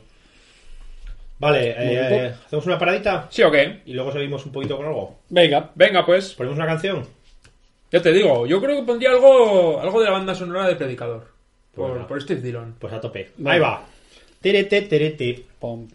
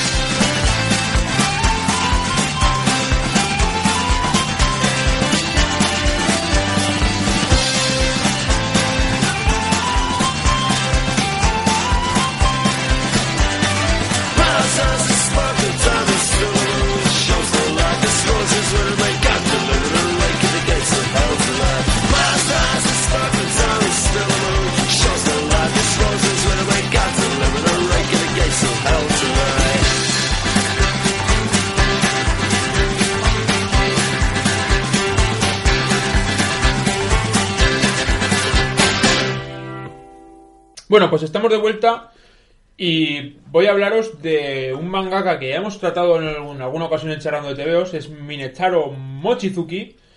Eh, hablamos de él con Dani García Nieto, hablamos del de Dragon Head, pero ha salido últimamente bastantes novedades suyas. Yo he hecho un acto de recuperación de lo que estaba publicado en España por eh, EDT Eh. y, y lo último que ha salido ha sido de, de CC. Uh, qué bien pinta esto. Y me apetecía hablar de, de este autor porque la verdad es que es muy interesante y ha dado un giro extraordinario en su carrera. Eh, decir, por cierto, relacionado con EDT, ni Salda ni hace packs, que en la próxima Otaku Bunka, esa revista especializada en manga en la que colaboró, eh, yo creo que cualquier lector eh, tiene que darle una oportunidad, ya no le guste o no el manga, porque hay una entrevista a Joan Navarro. Eh. Dios, eso es historia Eh, viva. eso es de- historia de esta- viva del saldo. ¿Y ¿Dónde está ahora? Mm, En su casa debe de estar, pero bueno, el- es una entrevista que lle- lleva Joan Navarro sin hablar. No, sé si también poco si se había interesado alguien por, por qué había hecho después de cerrar ET, pero va a hablar con Joan Navarro y yo tengo ganas de leer lo que puede decir Iván Navarro después de lo mal que acabó EDT, ¿no? Y la, por otra parte, lo tanto que hizo por el manga en España y por el cómic en general, incluso res- rescatando clásicos de, de la historieta española Es verdad. del siglo, casi del siglo XIX. O sea, Pues en su momento estaba donde estuvo en el Víbora de no en Cairo y Cimoc y todo esto creo que estaba de editor en su en Norma no creo que Puede ser. pero vamos que, que ha estado ahí muchos años al pie del cañón Toda la vida. Bueno, vamos a hablar de Minetaro Mochizuki. Eh, Mochizuki, ya lo comentamos en su tiempo, es el autor de Dragon Head. Es un autor que nadie pensaría leyendo su obra, su obra que es el mismo autor de todos los TVOs que tiene publicados en España, porque son tan diferentes entre sí que, en fin, es, es Yo cuando ve este de los modernos de la portada, no me entra en la cabeza que sea el mismo que hizo el Dragon Head, que ese sí que me lo he leído. Además lo voy a explicar porque el tío, el tío tiene unas, o sea, él mismo ha cambiado como persona. Y bueno, y si ves sus fotos, es evidente que el tío se ha transformado. O sea, de repente es otra persona. Solo ha faltado cambiarse de sexo para ser más diferente. No, no Dale puede- tiempo que aún es joven. Bueno, en este 2016 se cumplen 30 años de su debut como ga- mangaka. Y lo que decíamos, es muy difícil de clasificar porque ha ido del terror psicológico de Dragon Head a la comedia costumbrista del Chisakobe, que es el último que ha sacado de CC. Y eh, este que tiene ahora Xcar en las manos, eh, bueno, el que tenías antes, My que es My Way. Way, que es de piratas. de Pero piratas Lo estoy ojeando y me choca porque este es muy fanservice, que decías tú, ¿no? Mm, eh, es muy loco, luego lo explicaré mejor porque, po- porque, vamos, a mí casi me estalló la cabeza leyéndolo, mucho más que los otros, Pero ¿eh? esto es de piratas. Sí. ¿Dónde están los piratas? Lo- Luego lo, lo contaré un poco. Pocos aficionados saben que, claro, ¿quién lo diría después de leer estos TVOs? Que empezó su carrera haciendo un manga deportivo y de amor, centrado en el apasionante mundo de la natación. Hombre, apasionante. apasionante porque, lo dices tú. Bueno, fue tan apasionante que incluso hicieron una película de imagen real basada en, en este primer manga que lo tengo por ahí apuntado, se llamaba Botuki Manchuki, bueno, Bueno, Peña nadando. Batashi Kingyo, del 86. Eh, Peliculón. En España se han editado cuatro obras de Mochizuki. La mujer de la habitación oscura, que es del año 93, pero en España apareció en el 2005. Dragon Head, del 95 en España en el 2001. My Way, 2003, eh, 2007 en España. En la- todas estas en Glenat. Y Chisakobe, que es la que ha sacado FC, que apareció en Japón en 2012 y, y ha salido este mismo año en, en España. Y es lo más reciente y es lo que más, lo que más ejemplifica lo que está haciendo ahora este autor, ¿no? Son historias muy diferentes entre sí, incluso las dos primeras que tienen el terror como nexo común no tienen nada que ver entre ellas. Eh, buscando un poco por internet he encontrado una revista, o, o sea, un blog en el que entrevistan a Mochizuki con motivo de su visita al Festival de Angoulême, porque en Francia lo peta mucho Mochizuki. Sobre todo con el tema de los modernos, no con el tema de- del terror. Joder, es que esa portada, macho. Que los dos dos hipsters, Los dos hipster ahí con cara de maula. Vamos a Mochizuki- uno será pajas con esto. Mochizuki dice que en, que en todas las obras previas a Tokyo Kaido, de la que hablaremos después, que es una obra suya que hizo en el año 2008 o así, eh, él siempre intentaba incorporar un elemento nuevo para ponérselo como reto, ¿no? Pues ahora hago algo de terror, ahora hago algo de piratas, ahora algo, algo de lo que sea, ¿no? Pues para él cambiar. Pero a partir de, de esta serie de Tokyo Kaido, eh, decidió cambiar de estilo. Tanto cambió de estilo que eh, los lectores occidentales no lo podemos apreciar, pero eh, sabéis que los kanji japoneses, aunque tengan se pronuncien igual, tienen distinta grafía, se escriben distinto. Entonces, escribe su nombre con otros kanjis, se pronuncia igual Minetaro Mochizuki, pero está escrito con distintas letras, por así decirlo. Entonces, él ha cambiado eh, su nombre, su forma de firmar y su aspecto físico. Si veis fotos anteriores y fotos de ahora, pues también ha cambiado y ahora podemos decir que se ha convertido en una follarín. Esa foto que pusiste el otro día en internet era de antes o de después. De después, O sea, ahí es super fucker. ¿Y antes cómo era? Pues no lo Igual. sé. eh, Mar- Mar- eh, por lo que será un japonés neutro, ¿no? Mar Bernabé dice que lo que vio la foto, que él, que él lo conoció en el año 2000 algo en, en un salón del cómic de Granada y que estaba cambiadísimo, que no parecía el mismo, que ahora va con unas gafas redondas Ahora está de follarín total. redondas con una perillita, con el pelo largo, o sea, Eh, modernaco total. Bueno, vamos a, su- a su pasado como dibujante. Lo primero que se publicó en España fue La mujer de la habitación oscura. Vosotros sabéis estas películas japonesas eh, que siempre es el fantasma, que es una tía con flequillo, ¿no? Que- o el pelo que le tapa la cara, la de, de Ring, The Ring. o La maldición. Bueno, pues Mochizuki se montó su propia película, no sé la verdad si por fechas antes o después de, de todas estas japonesas, con La mujer de la habitación oscura. Es un tomo único, o sea, está muy bien, protagonizado por un estudiante al que un día está en, en su piso y se le aparece una tía diciendo, oye, que, que tu vecino no está. Y él dice, él dice pues, pues vale, me alegro muy bien, pero vete a tomar por culo. No, no, que me dejes pasar, que es que tu vecino no está y tengo que dejarle aquí una cosa. Que, que te vayas a tomar por culo. Entonces, la manda a tomar por culo, pero la tía al día siguiente vuelve a tocarle el timbre. Y entonces, arranca una especie de obsesión, persecución, porque él dice, claro, esta tía que me está dando tanto por el culo, igual es una a la que puteé mucho cuando era niño, que ha vuelto a aquí a, a joderme la vida. Lógico. Entonces se va al pueblo, se va al pueblo y descubre que no, que la chica a la que puteó mucho está tan ricamente en su casa, ya o- ha olvidado todo ese bullying que le hizo en su momento y empiezan a sospechar, ¿no? De, con otro amigo de quién es esta tía que me está persiguiendo. En fin, eh, con un dibujo como era Mochizuki en sus principios, los que habéis leído Dragon Head lo tendréis más en, en la cabeza. Hola, Paul. Hola. Hola. Voy. Con un recado de la parienta. con un dibujo que que recuerda mucho a su etapa de Dragon Head, porque claro, es, es anterior. Pues bueno, tiene tiene todo lo que tienen los, los TVs orientales, ¿no? Eh, fantasmas, eh, paranoia persecutoria, eh, venganza desde el más allá. En fin, es un TVO que me imagino que en su momento tenía que llamar muchísimo la atención, pero claro, hoy día que estamos tan super curados de espantos japoneses, Pues ahora ya no. pues nos da bastante igual todo. Vamos con el siguiente, con Dragon Head. Eh, este yo creo que sí que lo hemos comentado en alguna otra ocasión. Sí, en un Eh, ¿Alguno lo habéis leído? Puede que tú... Sí, me lo he leído, pero ya ni me acuerdo. Era uno que se le ponía el jeto, tren. el jeto súper feo y había un, un tren que se quedaba atascado bajo unas piedras. Bueno, eh, Dragon Head... eh, Era Pánico en el túnel de Silvestre Stallone. Sí. ¿no? Era. Algo así. Dragon Head eh, eh, parece que el anterior, La Mujer de la Habitación Oscura, eh, sea un ensayo para este, ¿no? En ese, Mochizuki dice, oye, a ver si soy capaz de hacer una historia de terror. Y la hace. Y con el de Dragon Head dice, voy a ir un paso más allá y voy a hacer una reflexión sobre el miedo humano. Sobre qué, qué supone el miedo para la humanidad.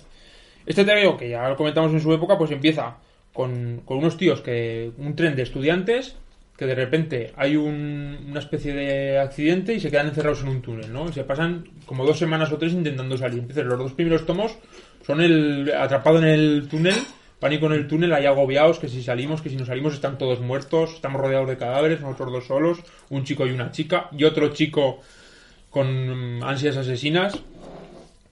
Y eh, sin hacer muchos spoilers, salen del túnel y entonces se encuentran con un mundo eh, patas arriba que de, ríete tú de, de Max Max, ¿no? O sea, se encuentran ahí una cosa demencial con mutantes, con gente que ha salido de los hospitales recién operada, que es justo como un poco como Walking Dead, pero no, no les pasa nada más que acaban de salir del hospital y están todos tarados. Putos japoneses locos, tío.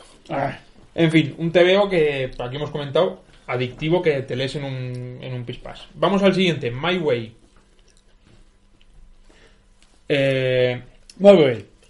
Es el manga más raro de Mochizuki y probablemente para mí el favorito. ¿Y por qué? Porque claro, veníamos de hablar de un tío que estaba haciendo terror puro y duro y de repente hace una historia de piratas adolescentes estilo Salgari o Stevenson o incluso Julio Verne. Pero a ver, este que tienes aquí me está diciendo que este es un TV de piratas adolescentes. Yo- sí, yo- claro, es que solo he leído el primer tomo. Yo he visto Ah. un barco en una página. Ah, Es que vale. yo no veo ni piratas ni nada. O sea, yo solo veo un- una tía en minifalda Es que haciendo el mono. Son, A ver, ¿los piratas son los adolescentes o es que es para adolescentes? no, son piratas, sea, adolescentes piratas. Vale. Eh, claro, es que el- son 11 tomos y entonces en el primer- Boing. Muy, esto es fanservice. Eh, todo empieza eh, con Funaku, que es una quinceañera aficionada a las artes marciales porque su madre muere. Oh. Entonces su madre, antes de morir, le dice, Funaku, Haz artes tú, marciales. en- no, le dice, tú en esta vida lo que tienes que ser es fuerte y salir adelante. Entonces ella, como no entiende muy bien el concepto porque era niña, dice, vale, mi madre me ha dicho que haga artes marciales. Para ser más fuerte que nadie. Y entonces la tía pues hace artes marciales y apunta a todas las competiciones de artes marciales y, y a pesar de eso pues tiene una apariencia bastante grácil y, y estilizada. A mí este me va a gustar. Eh, Porque tiene pintar de ser una marcianada. eso es. Entonces, cuando cumple los 16, eh, descubre que su abuelo le había dejado una. Su abuelo, que es, que es un pescador famoso de la zona, Y era un poco hijo de puta porque eh, los padres le querían llamar Flor de Lis o Flor, Flor del Loto o lo que fuera. Y le ponen Funaku que significa hija de carpa. Su padre, que tiene un nombre que no tengo aquí apuntado, pero su padre se llama algo así como, como atún rebozado o algo así. O sea, el, el abuelo era un poco hijo de puta, ¿no? Con los nombres.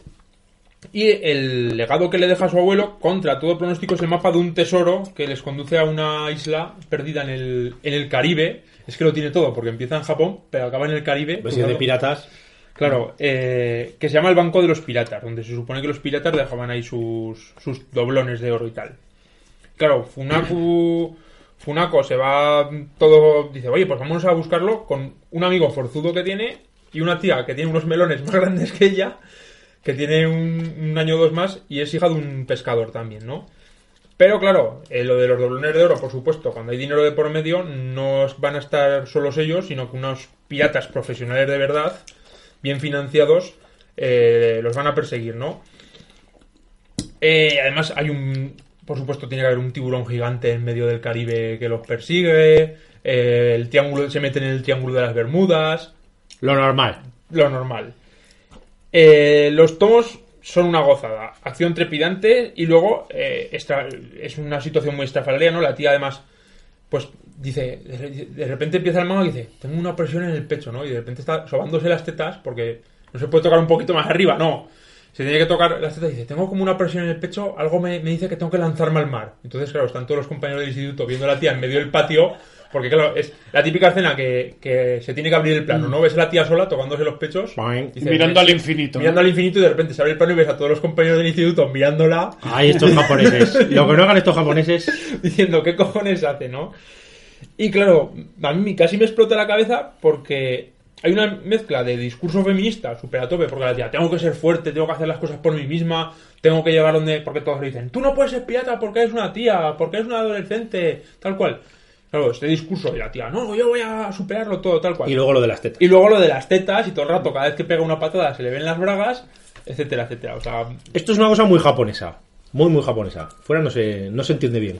Nah. Y eh, todo ello, mm, pues con bastantes toques de humor y un dibujo, pues la verdad es que es muy, muy chulo, muy, Muy correcto. muy limpio, muy limpio. Que en el siguiente que vamos a comentar, que es Chisakobe, eh, aún está mucho más pulido. Chisakobe es el del carpintero hipster. Con los Eh, pantaloncicos arremangados.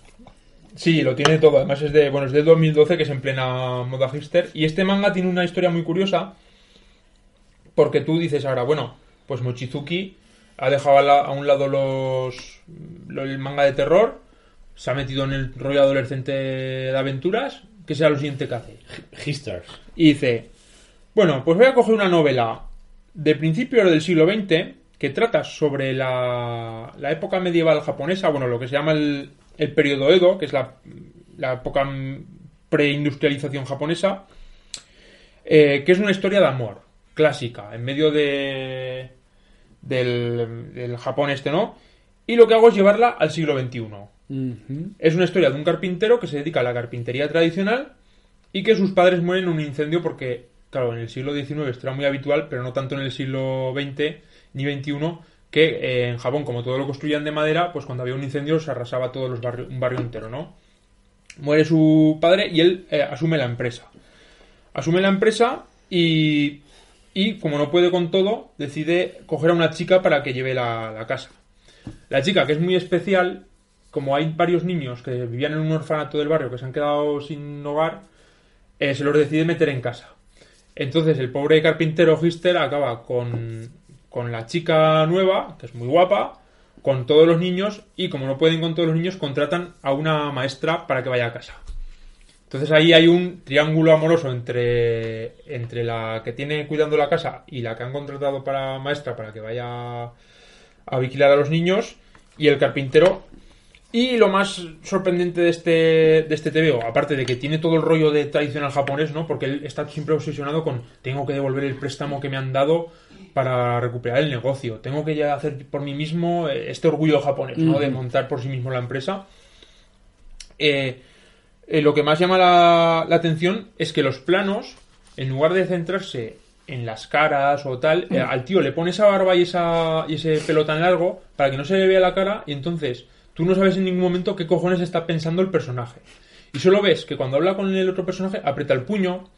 eh, a la tía a lo mejor muchas veces y al, y al tío eh, dibujan planos de, un- de, un- de espaldas, eh, del culo. Y, y consigue transmitirte, o sea, Sí, sí. Fíjate, o sea, vas pasando y ves, ves al tío que no se le ven los ojos, solo se le ve la nariz y la barba. Y te, te transmite un agobio de qué cojones está pasando. Esto es una historia de amor, esto es una historia de terror. Si los japoneses son barbilampillos, este, esta pedazo de barba no la puede tener un japonés, ¿no? Eso pensaba yo Esto no es también. normal, macho. Un TVO costumbrista muy, muy recomendable. A mí el que más me gusta, ya lo digo, es el My Way porque es mucho más loco que esto. Pero la elección de los planos que se ven Sí, en es, este TVO es muy original, curiosos. es muy original. Eh, que estén hablando los personajes y en ningún momento se les vea la cara durante páginas y páginas, ¿no? Que solo se vea el puño, el De pie, todos modos, cosas así. hay cosas que los japoneses nunca dejarán de lado, como est- esta escena, por ejemplo, que sale un primer plano de la hucha de, de la muchacha todo el rato ahí. Bueno, ni hucha, solo Bueno, la tirita de la asoma braguita la tirita de la braga. Cosas Bueno. muy japonesas. Y el Es que- japonés ahí... es que como- Bueno, eso ya las braguitas. Esto es el, el síndrome de Chicho Terremoto. Sí, además tiene un punto enfermo este TVO que es que el padre de la maestra Mm. es el director del banco. Y entonces el, tío al final, como está muy agobiado con la carpintería, va a pedir un préstamo al banco y le dice el, el banquero, dice, bueno, pues tendrías que casarte con mi hija porque mi hija es muy buen partido. Dice, es más, dice, le, le unas fotos a escondidas a mi hija para que las veas, para que las veas y tal. Para que veas que hay cacho. Me vale. cago en mi Y el- puta vida. Claro, y el, y el carpintero, al que no le vemos la cara, solo vemos el plano del tío con la barba. Y la gota gorda y la gota de- gorda cayéndole así, mientras el otro le dice, y dice, pero te doy el préstamo en el otro. Sí, sí, tú dame el préstamo. Y luego el tío vuelve a casa y le dice, bueno, ¿qué tal lo del préstamo? Por lo normal. lo normal. Bueno, para acabar con Minetaro Mochizuki, eh, esto es lo que hemos podido leer en España de momento, porque visto el camino que lleva ECC con esto de sacar mangas así rarunos, de portadas oscuras y temas curiosos, pues no sería de extrañar que viéramos más mangas publicados de, de este autor que no hemos visto por aquí. Yo creo que el de la natación que comentaba antes, Igual no. igual no. Eh, luego hay otro que, que es, he estado mirando por internet, hay uno que se llama Baikumen, que parece que es de, de terror también, pero no, no sé mucho de qué va. Otro que es eh, de humor costumbrista. Y eh, el último, hay, hay dos que yo creo que podrían ser, que es uno que se llama Futosaki no Hanashi, que son historias cortas, que esto es muy publicable, es un tomo único, esto bien. Y el, el que yo creo que tiene más puntos es uno que tiene solo tres tomos, se llama Tokyo Kaido, es de 2008, es justo el anterior al Chisakobe, es cuando él decide cambiarse el nombre, cuando él decide cambiar la estética. Y eh, aquí cuenta la historia de dos niños y dos adolescentes especiales cuyas, entre comillas, habilidades fuera de lo común han provocado que sus familias los hayan internado en un centro de salud mental. Jo, qué bien. Porque lo que parecen habilidades fuera de lo común, pues igual es que están un poco zumbados. Eh, por ejemplo, el- leí una reseña italiana sobre este TVO que ya ha salido en Italia o la han leído en versión americana y decía que, que la chica adolescente, eh, su habilidad especial es que eh, tiene orgasmos repentinos. Te iba a decir, el momento que vas a contar lo que tiene, digo, Oscar, cállate y deja que lo intentemos adivinar, seguro que en Que dos no- horas no sale. que es no atinamos, no lo que sea no se nos va a ocurrir. Bueno, pues a pesar de esta majaronada de- del personaje femenino, eh, pues a mí me da la impresión de que con este manga pues profundiza por, el- por su gusto en los personajes peculiares, como ya podéis saber, eh, podéis imaginar que tiene. Y también es una reflexión sobre las personas que se salen de lo, le rechaza a las personas que se salen de lo común. En fin, un mangaka muy raro, porque cada vez que hace un TVO hace algo completamente diferente, al que merece que, que le deis una oportunidad. Si yo os tengo que recomendar algo, el más accesible es Chisakobe, que son cuatro tomos y lo ha sacado ECC ahora. Yo entiendo que a alguien le, se le la bola porque la portada está de los Hister. Pues, A mí me- la portada me llama poco, me llama poco. pero, poco- pero a mí el que más me ha gustado es el de My Way de los, de los piratas. Eh, lo sacó EDT Glenat, así que contra todo pronóstico yo lo conseguí saldado. Y en pack, Y en packs, en, en cuatro maravillosos packs eh, que valían todos lo mismo, pero en uno salían cuatro tomos, en otro dos, en otro tres, todos valían 15 ¿cuántos- euros. ¿Cuántos tomos son? 11. 11. Lo tengo en casa, así que si alguien de aquí lo quiere leer, pues me lo pedís y el resto pues lo busquéis por internet que lo encontraréis. Eso. Y hasta aquí Minetaro Mochizuki y podemos seguir comentando alguna cosilla más mientras miro el móvil. Bien. Me meto yo con... Miguel tenía algo por ahí también, ¿no? Sí. A ver. A ver, que lo... ¡Ay! ¡Ay! ¡Ay! Que lo tengo aquí en el suelo. Bueno, hace tiempo que no hablamos de nuestro amigo Jodorowsky, ¿verdad? Eh. Yo creo que, que ya era hora, ya era hora. Bueno, pues gracias a Yermo Ediciones y Viñetario, pues voy a comentar eh, lo último que ha salido. Bueno, que ahora ya van por el segundo tomo, el que tengo en mis manos es el primero. De Estirando el chicle del Incal, ¿no? Si os acordáis, hicimos un programa dedicado a toda la saga del Incal que hablamos Sí, sí, sí.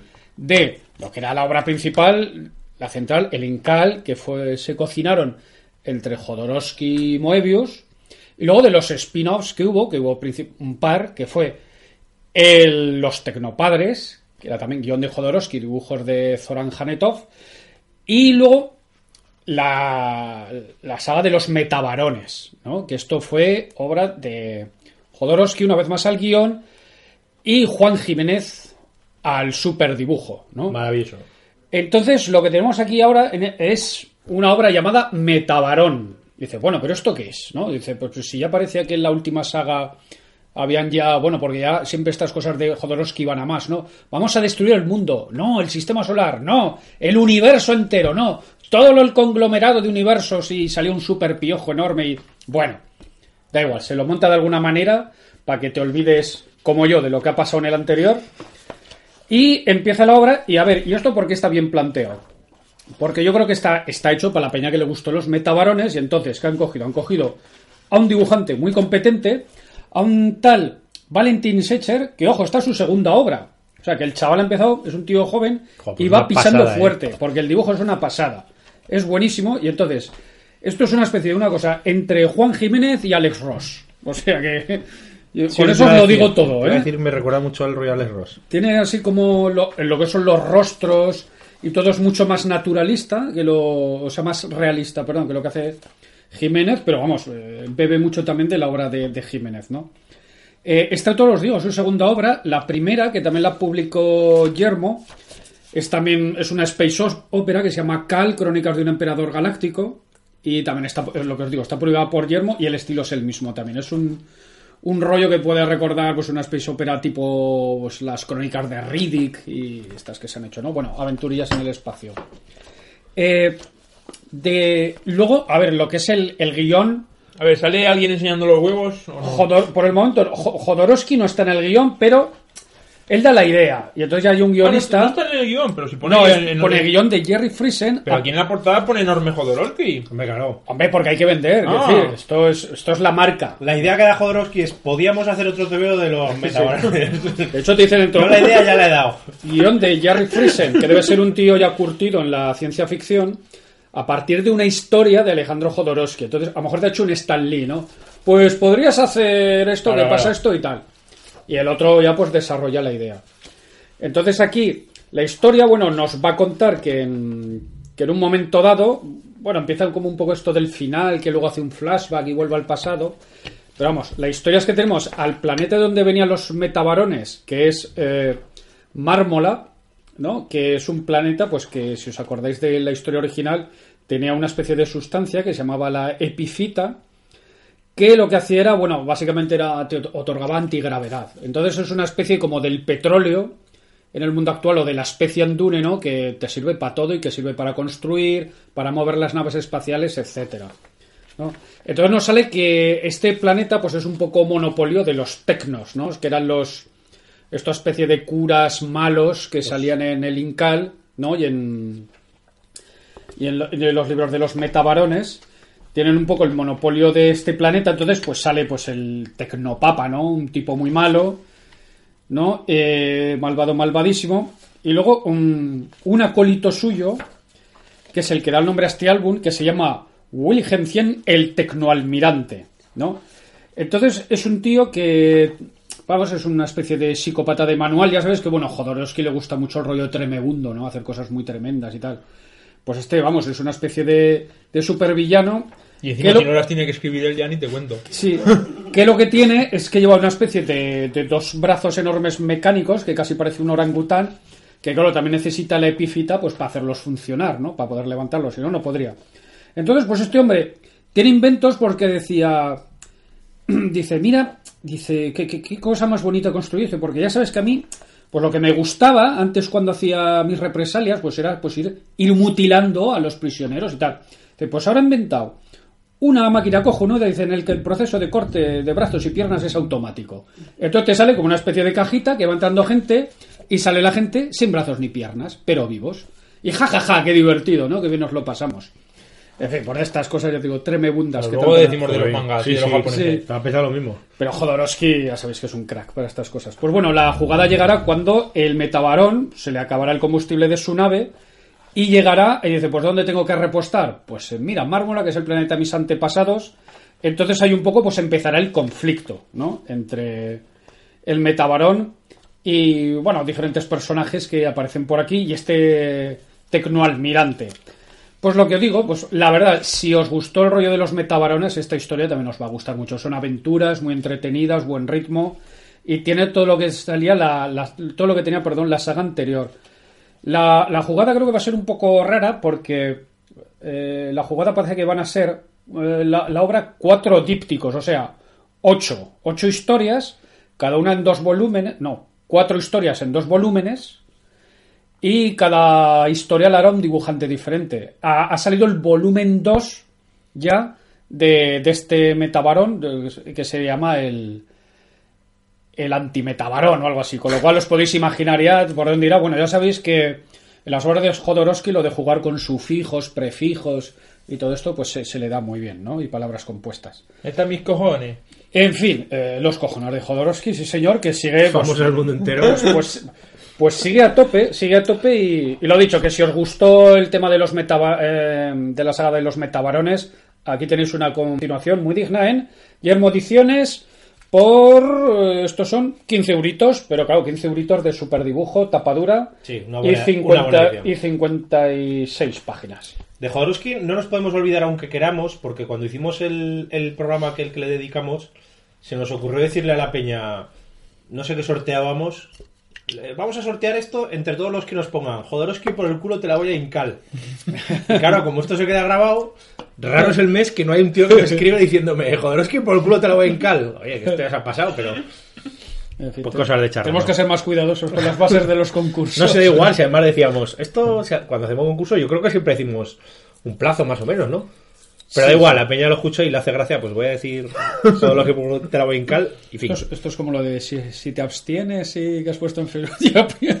Déjalo, déjalo. esto es un metapodcasting que dicen aquí. Bueno, yo creo que para cerrar, por último, podríamos hacer eh, la... Espera, que Miguel ha traído el... ¿Ha traído otro más, Miguel? No, no, pero si queréis, con lo que queráis, ¿eh? Si no... Sí, sí, coméntalo, Sí, coméntalo. sí, coméntalo, coméntalo. Comentamos, ¿te parece bien? Bueno, es que, que queríamos comentar uno de los TVOs que últimamente está de boca en boca en los medios o en parte de los medios, que es Tokyo Zombie, ¿no? Y bueno, Oscar, tú te lo has leído también, has tenido que dejármelo, porque yo tenía la curiosidad diciendo, claro, viendo que hay un dibujo mierder, digo, ¿será esto el nuevo pudridero, amigos? Y, y bueno, afortunadamente no es tanto, ¿verdad? No es tanto. No, esto... No esto, te, esto- esto es no te toma el pelo, Tokyo Zombie. no, no, exacto. Es una cosa, lo que pasa es que, bueno, otra vez vo- volvemos al mundo mongolo-japonés, ¿no? Y es que, pues, pues claro, a nosotros nos pensamos, eh, la gente de buena fe, que el manga, pues es una cosa como muy estructurada, que tiene un, un canon estilístico bastante cerrado, No, señor. y... Fíjate, aquí... Pues el- eso, ¿no? ojos- delante el Maiwai y el, y el Chisakobe y... Pues eso, su trazo fino, su- sus ojicos grandes, pues sus minifaldas en las estudiantes, y de pronto pues te viene a tus manos una cosa hecha con monigotes que, que, que, vamos, que dice, pero esto es, esto es una cosa súper fancinera, en blanco y negro puro y duro, con rollo mancha de tinta china, y dices, pero esto qué mierda Que hasta es, parece ¿no? que el pudridero está bien dibujado al lado de esto. Hasta que te enteras que no, que hay una escuela en Japón, podemos decir una escuela estilística, que antes lo hemos mencionado, se llama Eh, tema... Espera. Está aquí, está aquí, Miguel. No. Es el... tema Gemu o algo así. Eta Uma. Eta Uma. Malo, pero bueno. Malo pero bueno. Eh, torpe pero hábil. He visto en otros en otros Sí, hay, hay varias traducciones sobre esto. Eh, Es un poco es un poco Rajoy esto, ¿no? Sí, pero no, pero que, que sí, pero nos abstenemos, pero no nos abstenemos, ¿no? Eh, entonces, eh, pues ¿en qué consiste esto? Pues parece que había una revista, si ahora estoy tirando de memoria, que ya en los 60 o así, que se llamaba Garo, que un poco para romper la tiranía esta del, del canon mangaka, ¿no? Dije, no, no, aquí vamos cosa ya rara, ¿no? Vamos a, a dar libertad creativa a los autores. Y era un poco como la revista más experimental y que permitía pues más cancha, ¿no? Y entonces empezó a aparecer una escuela de autores porque este tío, puto gente. este tío que se llama el autor Yusaku Hanakuma, es que ya tenía, ya, ya hacía cosas de antes, parece ser, lleva bastante tiempo. Un nota que además, bueno, es otro punto a favor, ¿no? Dice, vale, te compras el, el, el- el tomito, ¿no? Tokyo Zombie. Pero luego ves al autor en la portada de atrás con un kimono de Jiu-Jitsu. Y, y- y- y dices, "Pe- pero este zumbao qué es? No, no, es que es cinturón negro de Jiu-Jitsu. Él nota también. Bueno, por lo menos algo sabe hacer. Sí. Pues, y además luego lo, lo plasma, ¿no? No, pues parece ser eso, que hay una, hay, hay una escuela de dibujantes que podrían ser un poco, pues, el, el- el rollo naif brutista, ¿no? El goísmo, podríamos decir, ¿no? O sea, porque Manga- goe- es un goe aquí lo, lo petaría. Por la integración. Mangaka, sí. Pues que, que parece, pero es que luego me estoy informando y, y esto parece que además lo petó, tanto que hay una película de Tokyo Zombie. Hay una película y está eh, Paul, Paul Gravett, el Mm. famosísimo crítico británico de, creo que es británico de, de manga, eh, uno de los eh, popes del manga en Occidente. O sea, me está diciendo que hay un crítico de manga que es famoso. Sí, entre otros críticos. Que no es O sea, Bernabé. que es, que es- Entonces eh, lo, lo metió en su lista de los 100 mangas que hay que leer eh, antes de morir. O sea, los Mm. 100 mangas más importantes de la historia. Hombre, también imagino que lo metió por representatividad de su género. Claro. Sí, hombre. Pues, eh, pues eso, esto decía el tío, comentaba el autor, pues bueno, había con el paso de los años la revista que os- esta que os he mencionado cerró, porque este señor le Contra todo pronóstico. Contra todo- No, pero cerró en los años, tras 20 o 20 y pico años, para que luego saliesen otras parecidas. Eh, que este señor recibía premios y todo, o sea. eh, pues en otra revista que creo que se llamaba AX empezó a publicar esto, que en principio decía, porque esta hacía sobre todo historias cortas, con lo cual también un rollo diferente al sistema japonés, ¿no? Y dice, pues, de- pero, pero empezó ahí a estirar la historia y se me lió y pues nada, me salió al final una historia larga. Y dice, pues metí todo lo que me molaba, pues zombies, rollo Mad Max que hemos comentado antes, Camiones. camiones, jiu-jitsu. Entonces, Lucha ¿qué- de clases. ¿A quién no le gusta la lucha de clases? Sí. Tenemos la historia aquí que de qué va esto. Bueno, tiene eh, el tío tiene hay como dos protagonistas que deben ser dos muñecos que el tío debe usar en otras historias y que cuentan por ahí que incluso ha llegado a salir en campañas publicitarias en Japón. O sea, que es un muñeco va con un rollo pelo afro a los Jackson 5 años 70 y, y otro es un calvete. Entonces empieza la historia que están que eso Que es de Kung Fu como el negro ese que sale en las películas de, de Bruce Lee, ¿no? pues, ma- ma- este es Así como con el el- pelazo. Sí, como no John Saxon se llamaba o algo así, ¿o no? John Saxon era No. el, el morenico. ese. Este era el Bueno, va, Williams. Williams, creo que era la película. Da igual, el. El negro molón de Operación Sí, sí, sí. Dragón.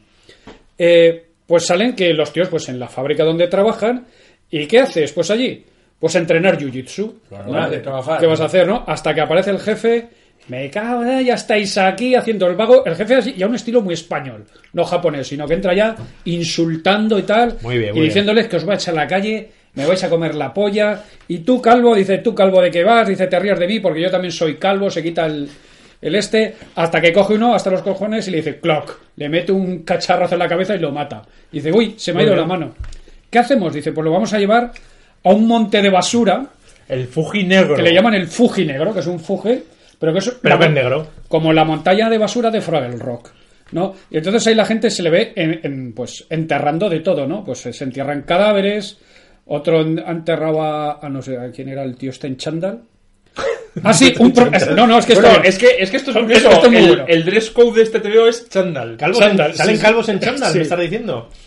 Ojo, porque está uno mirando y dice, mira, hay un tío enterrando algo, y dice, ¿quién es? Dice, hostia, este es el profe que daba, me daba clase de, de gimnasia en el instituto. Y el tío aparece enseña- enterrando a un alumno que lo ha matado y dice, estos chavales no aguantan nada hoy en día. Dice, ya se me ha ido la mano otra vez, me cago en la mar. Dice, todo el tío dice, lo entierra, se va a echar un cigarro, dice, a ver qué hay que enterrado. ¡Hola! ¡Revistas porno! Bueno, esto, es- esto es- El tío- esto- es otro personaje que estaba se ahí pone a rufa. ¡poing! ¿no? Y, y tal, que justo cuando se la va a cascar, aparece una mano de la tierra, zumba, y la agarra el Agarra el nardo. nardo. Y el tío dice, ¿cómo? No ¿Qué me hagas pasa aquí?". spoiler, no me hagas spoiler. Aparece una chavala y el tío, además lo de, pues se le acerca a su miembro y dice, ¿qué? ¿Me la vas a chupar gratis? O sea, tú, ¿qué es lo primero que vas a pensar? Claro, Dice- sale una mano del- de la Dice, tierra. pues ya que existe esto... Bueno, va- hay que hablar también eh, de, los, de las onoma- onomatopeyas que ha utilizado Outsider, que son Churrup, churrup.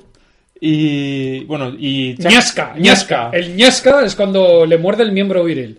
Eso también es está. Y entonces, ¿qué es eso? Pues que una zombie, que porque sí, pues empiezan a aparecer zombies de esta montaña de basura, ¿no? Y entonces, pues los otros salen corriendo y bueno, y a partir de aquí vamos a tener una historia de apocalipsis zombie, pues muy loca, muy loca, muy loca. Bueno, pero, pero con su. Esto es mucho antes de los muertos vivientes y de toda la moda. Sí, que la, estoy- la segunda moda zombie, la- el segundo ascendimiento zombie, por así llamarlo. Esto es de los años 80. Y claro, o sea, hay una elipsis brutal después de estas majaronadas en la que eh, hemos pasado una sociedad que está encerrada en un recinto eh, amurallado donde los ricos tienen derecho a, a vivir como marajas y los pobres están pues al su servicio, ¿no? Puteado. Y lo, lo- como se entretienen son con combates de gladiadores contra zombies. Muy bien. Y descubriremos que el, que el Fujiopon, que es el japonés este afro, es, es uno de los gladiadores más, más requeridos para las- los combates que presencian los ricos. Y entonces, eh, de repente, lo que parece una majaronada de TVO, que lo es, evidentemente, Pues no, es una majaronada, eso sí. Pero coge un- unos aspectos serios, ¿no? Ahí con, con su lucha de clases, con su con sus historias un poco más No, profundas. la, la historia, pues eso, empieza con las mongoladas, pero luego se la va currando porque luego esos combates de- entre zombies y humanos están amañados para dar espectáculo y tal. Entonces, bueno, aún le mete algo de, de contenido y de historia.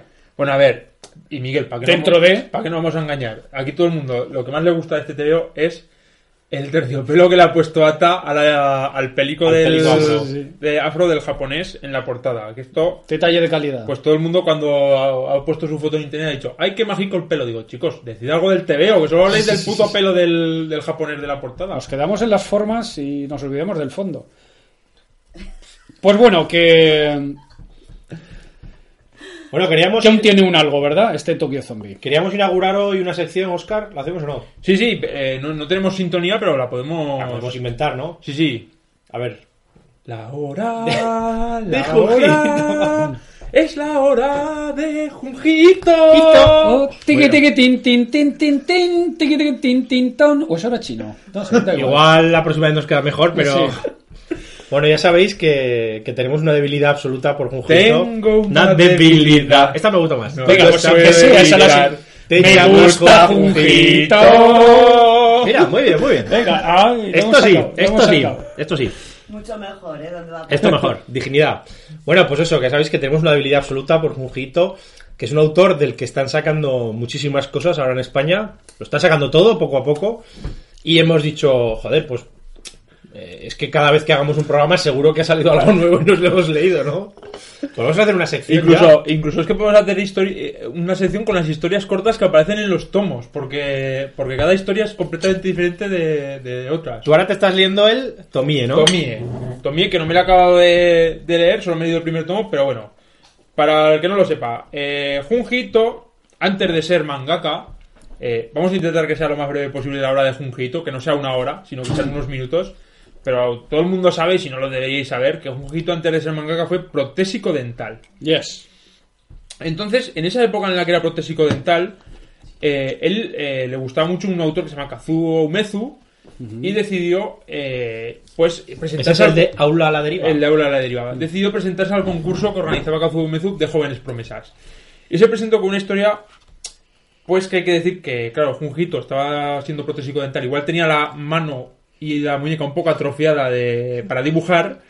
Se presentó con una historia que está un poco regular dibujada, pero que eh, tiene ya todo lo que es Junjito, ¿no? Es una chica que va al instituto y ya muere. De todos modos, la primera historia que hace esta de Tomie, es cierto que el dibujo todavía no, no se le ve tan bueno como, como lo que luego acaba siendo. Pero sí que es curioso que el tío eh, utiliza unos planos muy rebuscados, que es algo que luego ya no hace, ¿no? Hace muchos contrapicados, ¿sabes? Se ve que el chaval dice, no, no, yo aquí quiero hacer algo... Oye, ¿y, y puede ser que esta y tal". historia apareciese antes en otro lado como En una la historia? cúpula. Sí, ¿no? Pero en la cúpula y tiene una película. No, Sí, la película lo sé, pero que la historia suelta, ¿no? No, no todo lo que vamos a tener ahora en estos tomos, sino que la historia suelta, eso, la cúpula la, la, la publica es una recopilación de relatos. Puede ser. Sí, sí, esto en su Porque a mí me suena que la he leído, pero yo no me he leído dos tomos.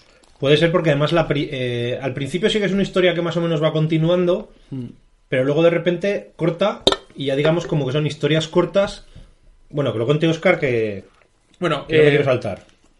Tommy es una chica que, que tiene una peculiaridad, que es que es una ah, chica joven, muy, muy extremadamente guapa, y todos los chicos se enamoran de ella. Pero los chicos, en lugar de querer eh, copular con ella, les entra un instinto asesino y quieren matarla. Y trocearla. Y trocearla. Cachicos, cachicos.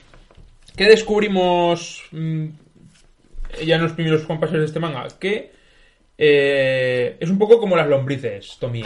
Porque la puedes cortar en trozos y cada trozo eh, Se hace una tomie. se hace una tomie. Mm. Y una tomie que tiene las mismas características, que es que es una especie de, de fatal elevada al cubo. O sea, se junta el- el- la leyenda de la femme fatal con todos los el imaginario japonés del terror, ¿no? Y entonces esta tía, pues cada vez que se encuentra con un tío le dice, qué bien, cómo me gustas, eh, a ver si matas a tu amigo, mata a tu amigo, eh, mata a tu amigo, y después me matas a mí, mátame a mí también, mátame a mí y me troceas. A ver si, a ver si me puedes trocear y me, me entierras Y un ya hemos, cachico- y a lo huevos, ya hemos echado la tarde. Y así, un cachico en cada, en cada rincón. Bueno, pues empieza este rollo. Y la segunda parte, eh, que no tiene nada que ver, cada historia es una historia corta separada, pues la segunda parte es una chica que está en el hospital, que la tiene que operar del riñón. Aquí viene el momento ya. Sí, aquí viene el... Hasta aquí dices, no está mal, es la primera hora, Junjito. Seguro que no es de las mejores, pero, pero aparece en la cabeza esa. Claro, eh, la, la Tomie pues eh, se enrolla con el novio de la muchacha que está en el hospital y le dice, ay, te quiero mucho, cariño, le susurra al oído, mátame, mátame, mátame. Entonces, y entonces el novio pues mata con un cúter a, a Tomie, van al hospital con el cadáver de Tomie y dicen, pues, pues ¿qué hacemos con esta chica? ¿Qué hacemos con esta chica? Pues hay justo una que necesita un trasplante de riñón. Pues venga, Pues venga, vamos a meterle el riñón de, de esta que nos hemos encontrado por ahí muerta que no sabemos quién es. pues muy bien. Y le meten el riñón de la Tomie y le hacen una... Está súper bien, le hacen todo genial, ni incompatibilidad ni nada. Le hacen una ecografía y se ve que al, al riñón le han salido unas patitas unos piececitos. Uy, uy, uy. Qué lío. Y dice, y aquí hay como una cosa, como una cosa que sale del riñón que se mete en la, dice, En la barriguica. Dice, dice, le ha salido una cabeza. Y está la cabeza, le está saliendo una tomie nueva dentro del cuerpo y es un poco como alien, ¿no? Le sale de. Bueno, es una mezcla entre Alien y el señor Patata, ¿eh? Porque. Sí. Locurón. El caso es que le abren la barriguica y de repente de, de allí sale la cabeza de la tía a, ya a tamaño natural, ¿no? Ya tamaño cabeza humana. Bueno, como. Sí, porque además. eh, Ay, es una locura. Una absoluta. locura. Eh, al principio intenta continuar las historias y la siguiente es que están en el hospital los médicos intenta- eh, intentando analizar qué cojones es lo que le han estirpado a, a la muchacha que tenía lo del riñón. Entonces, en cada. eh, tienen una especie de. De- de cubetas. eh, la cabeza por un lado y el riñón por otro. Y se van reproduciendo el riñón y la cabeza. Con resultados, pues, por supuesto, terroríficos. Y, y, en fin, pues la muchacha pues eh, se reproduce, intenta matar a unos, a otros. eh, el rollo es que siempre convence a los tíos para que hagan maldades, ¿no? Y, y así todo el rato, o sea, es que es todo el rato la tía que pues aquí sale, que le ha cortado, le dice al, tío, córtame la cabeza, córtame la cabeza, córtame la cabeza. Le corta la cabeza y al rato es que de la cabeza le está saliendo otra cabecica y le va hablando a- al tío y le dice, venga, venga, eh, ahora mata a tu novia, mata a tu novia, o mata a este, mata a este. En fin, todo maravilloso. Bueno, hay una escena, por ejemplo, que, que se cae un, un charco de sangre de Tomie encima de la alfombra y de la alfombra sale una Tomie. Eh, todo maravilloso, todo muy como para leer en el hospital o, o al lado del en el tranvía junto a una señora mayor, pues esto, esto lo lees y das una imagen buenísima de tu persona, ¿no? Sí, sí. Eh, son todo marcianadas. Tiene incluso un rollo de Frankenstein porque hay un momento en el que en el que se va se va a casa de una, a una mansión, llama a la puerta y se apodera de, de la mansión y, y viven allí con un señor además que hay una especie de señor que dice que es su padre. Eh, hay una historia en- que transcurre en la montaña. En fin, al final Junjito la utiliza como un personaje recurrente para contar historias de terror de todo tipo, ¿no? Yo creo que hubo un momento en el que se cansó de, de Tomie y la dejó correr, pero podía haber contado cualquier tipo de historia. Cuéntate un De, poco más. de hecho, tú no te has leído el segundo tomo, pero una vez más te digo que aquí es donde Junjito lo da todo. Bien. El primer tomo, sobre todo, te acuerdas de la, del momento ese que le- del riñón que le sale la cabeza, que eso es lo más llamativo. Pero es que luego, claro, con el tema de que prácticamente cualquier parte de Tomie se puede reproducir, se puede regenerar, pues por ejemplo dice, ¿por qué no el pelo? Pues aparecen unas niñas que descubren que, que su padre, como todos los japoneses y más en los tebeos de Junjito, es un pajillero y tiene una caja de un pelo precioso. ¡Oh, qué pelo más bonito! Porque resulta que es el pelo, un trozo del pelo de Tomie. Entonces, una chica se lo acerca a su propio pelo y el, pe- y el pelico en sí hace como si fuera un gusanico. Se le pega. Y se le pega, ¿no? Y entonces, claro, se, se pega a todos los pelos y tiene un pelazo espectacular, porque la Tommy esta es una chica... Y de repente te sale el Cañón. lunar, el lunar en la. Claro, pero es que el pelo se mete hacia dentro de su cabeza, llega hasta el cerebro y la, y la empieza a convertir en Tomie. No. Y se acaba convirtiendo en esta mala. Luego hay otra amiga suya que, que quiere hacer lo mismo, pero se pone nerviosa, se lía y se empieza a pegar el pelo por toda cara. Eh, en el entrecejo, en la punta de la nariz, en la boca, los labios, lo que sea. Junji. Y más locuras. Luego hay otra historia, por ejemplo, de unos que me parece que hacían saque con el... Alguien me está llamando. Perdón. Como, como no me lo he leído, no Luego puedo llamo, hablar luego de- llamo, que es mi madre. Luego hay otra historia de unos que también la matan y luego con el cadáver de ella hacen saque. Bien. Para disimularlo. Hostia, ¿qué hacemos con él? Porque ahora sabéis que Tomie cada vez que alguien se la encuentra la tiene que matar. Pues la matan, la trituran. Hostia, ¿qué hacemos con esto? Pues la- vamos a echar a las cubas de saque. Porque los tíos estaban ahí trabajando haciendo saque. Claro, luego lo empiezan a probar y empiezan a pasar cosas locas. O la historia esa que te decía antes, fuera del micro, del niño que descubre su sexualidad. Gracias a Tomie, que fíjate tú qué planazo, que es un niño que va por la playa y de repente ve una cueva con una extraña forma ¿Cómo lo podríamos decir de manera sutil? Pues que parece un coño gigantesco. Se mete y está lleno de sangre y dentro está la chica esta Tumie mutilada, flotando llena de cicatrices y poco a poco se va regenerando. Le dice, ven conmigo, vamos a jugar, yo seré tu mamá, bésame, no sé qué, y el niño vuelve a casa, cada vez está más alejado de su madre, esta otra quiere que sea su nueva mamá, pero quiere que haga guarreridas sexuales con ella, la madre se aleja. Bueno, una cosa muy, muy loca. Que como le decía el otro día a Oscar, como lo lea algún colectivo feminista, la vamos a liar con el pobre Junjito. Que él ha nacido así y no tiene culpa de nada. Que tiene, no tiene culpa de que tiene nada. que ser protésico dental. que- Hay que quererlo como viene. Es un hombre que está muy enfermo, pero que a nosotros, la verdad, nos, nos gusta mucho porque hace cosas muy locas. Lo único que va a estar en el Salón del, del Cómic de Barcelona y a ver si ten- se hace un poder, ¿no? Y tenemos la oportunidad de, de- de saludarlo, de verlo, de o simplemente de sentir su aura, ¿no? De- Yo no, no voy a ir, pero tú sí. de, de su, su, su- ese, ese toque junjito, ¿no? Yo creo que por hoy por hoy ya está ya está bien porque las Una cosa- Junjito, sí. De todas las eh, colecciones que han sacado hasta ahora nuevas de Junjito, yo creo que esta es la mejor, la de Tomie, porque lo que están sacando de relatos terroríficos está majete, pero como creo que quieren sacarlo todo, lo están sacando en plan cronológico y son las primeras historias cortas de él que todavía creo que no, no lo da todo, no lo da todo. Bueno, por, ejemplo, el tomo de Frankenstein, eh, mirando los créditos, es el tomo número 11 de las historias cortas de Junjito. O Ese sea, está muy bien dibujado, pero eh, por ponerle una pega, es una adaptación bastante fiel de Frankenstein. Y no es Junjito. Entonces no, no, no tiene las majaronas de Junjito. O sea, si has leído la novela, pues está bastante bien llevada. Es lo típico que teníamos antes cuando éramos críos de, hostia, me tengo que leer un libro en el cole y no me apetece Relatos leérmelo". ilustrados, ¿eh? Pues me joyas leo- literarias. Me leo el TVO que se lee en un pispas y ya está. No es eh, una obra, digamos, de Junjito al, al uso. Pero esta de Tomie yo creo que sí. Está muy Junjito recomendable. en estado puro. Bueno, Bien. pues, pues vale, ¿no? Pues ya está todo el Pero pescado está. servido. Ya te digo. Pues esto ha sido Charrando TVOs. Y otros vídeos aún más feos. Adiós.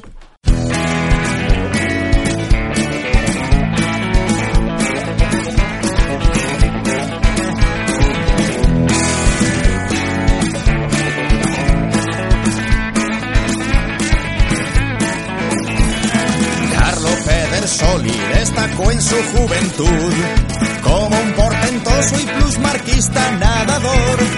Quiso dedicarse al cine y pensó que Bud Spencer sonaría más actor. Por todo el oeste repartió capones junto a un forastero al que llamaban Trinidad y luego convertido en Rizzo Zapatones impuso la justicia en la ciudad.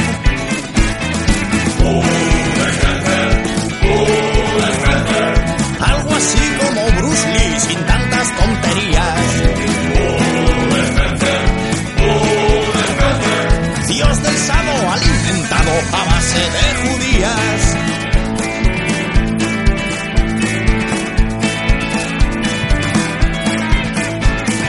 Mood no precisaba de ningún arte marcial híbrido perfecto entre Sansón y Jesús Gil.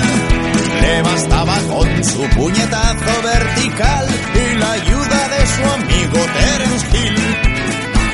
Ni Steven Seagal, ni Stallone, ni Jean-Claude Van Damme, ni Arnold Schwarzenegger le podrían en un duelo.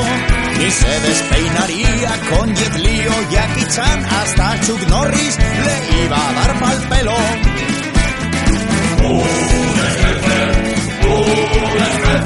Un jambo más letal que Rambo y a manos desnudas.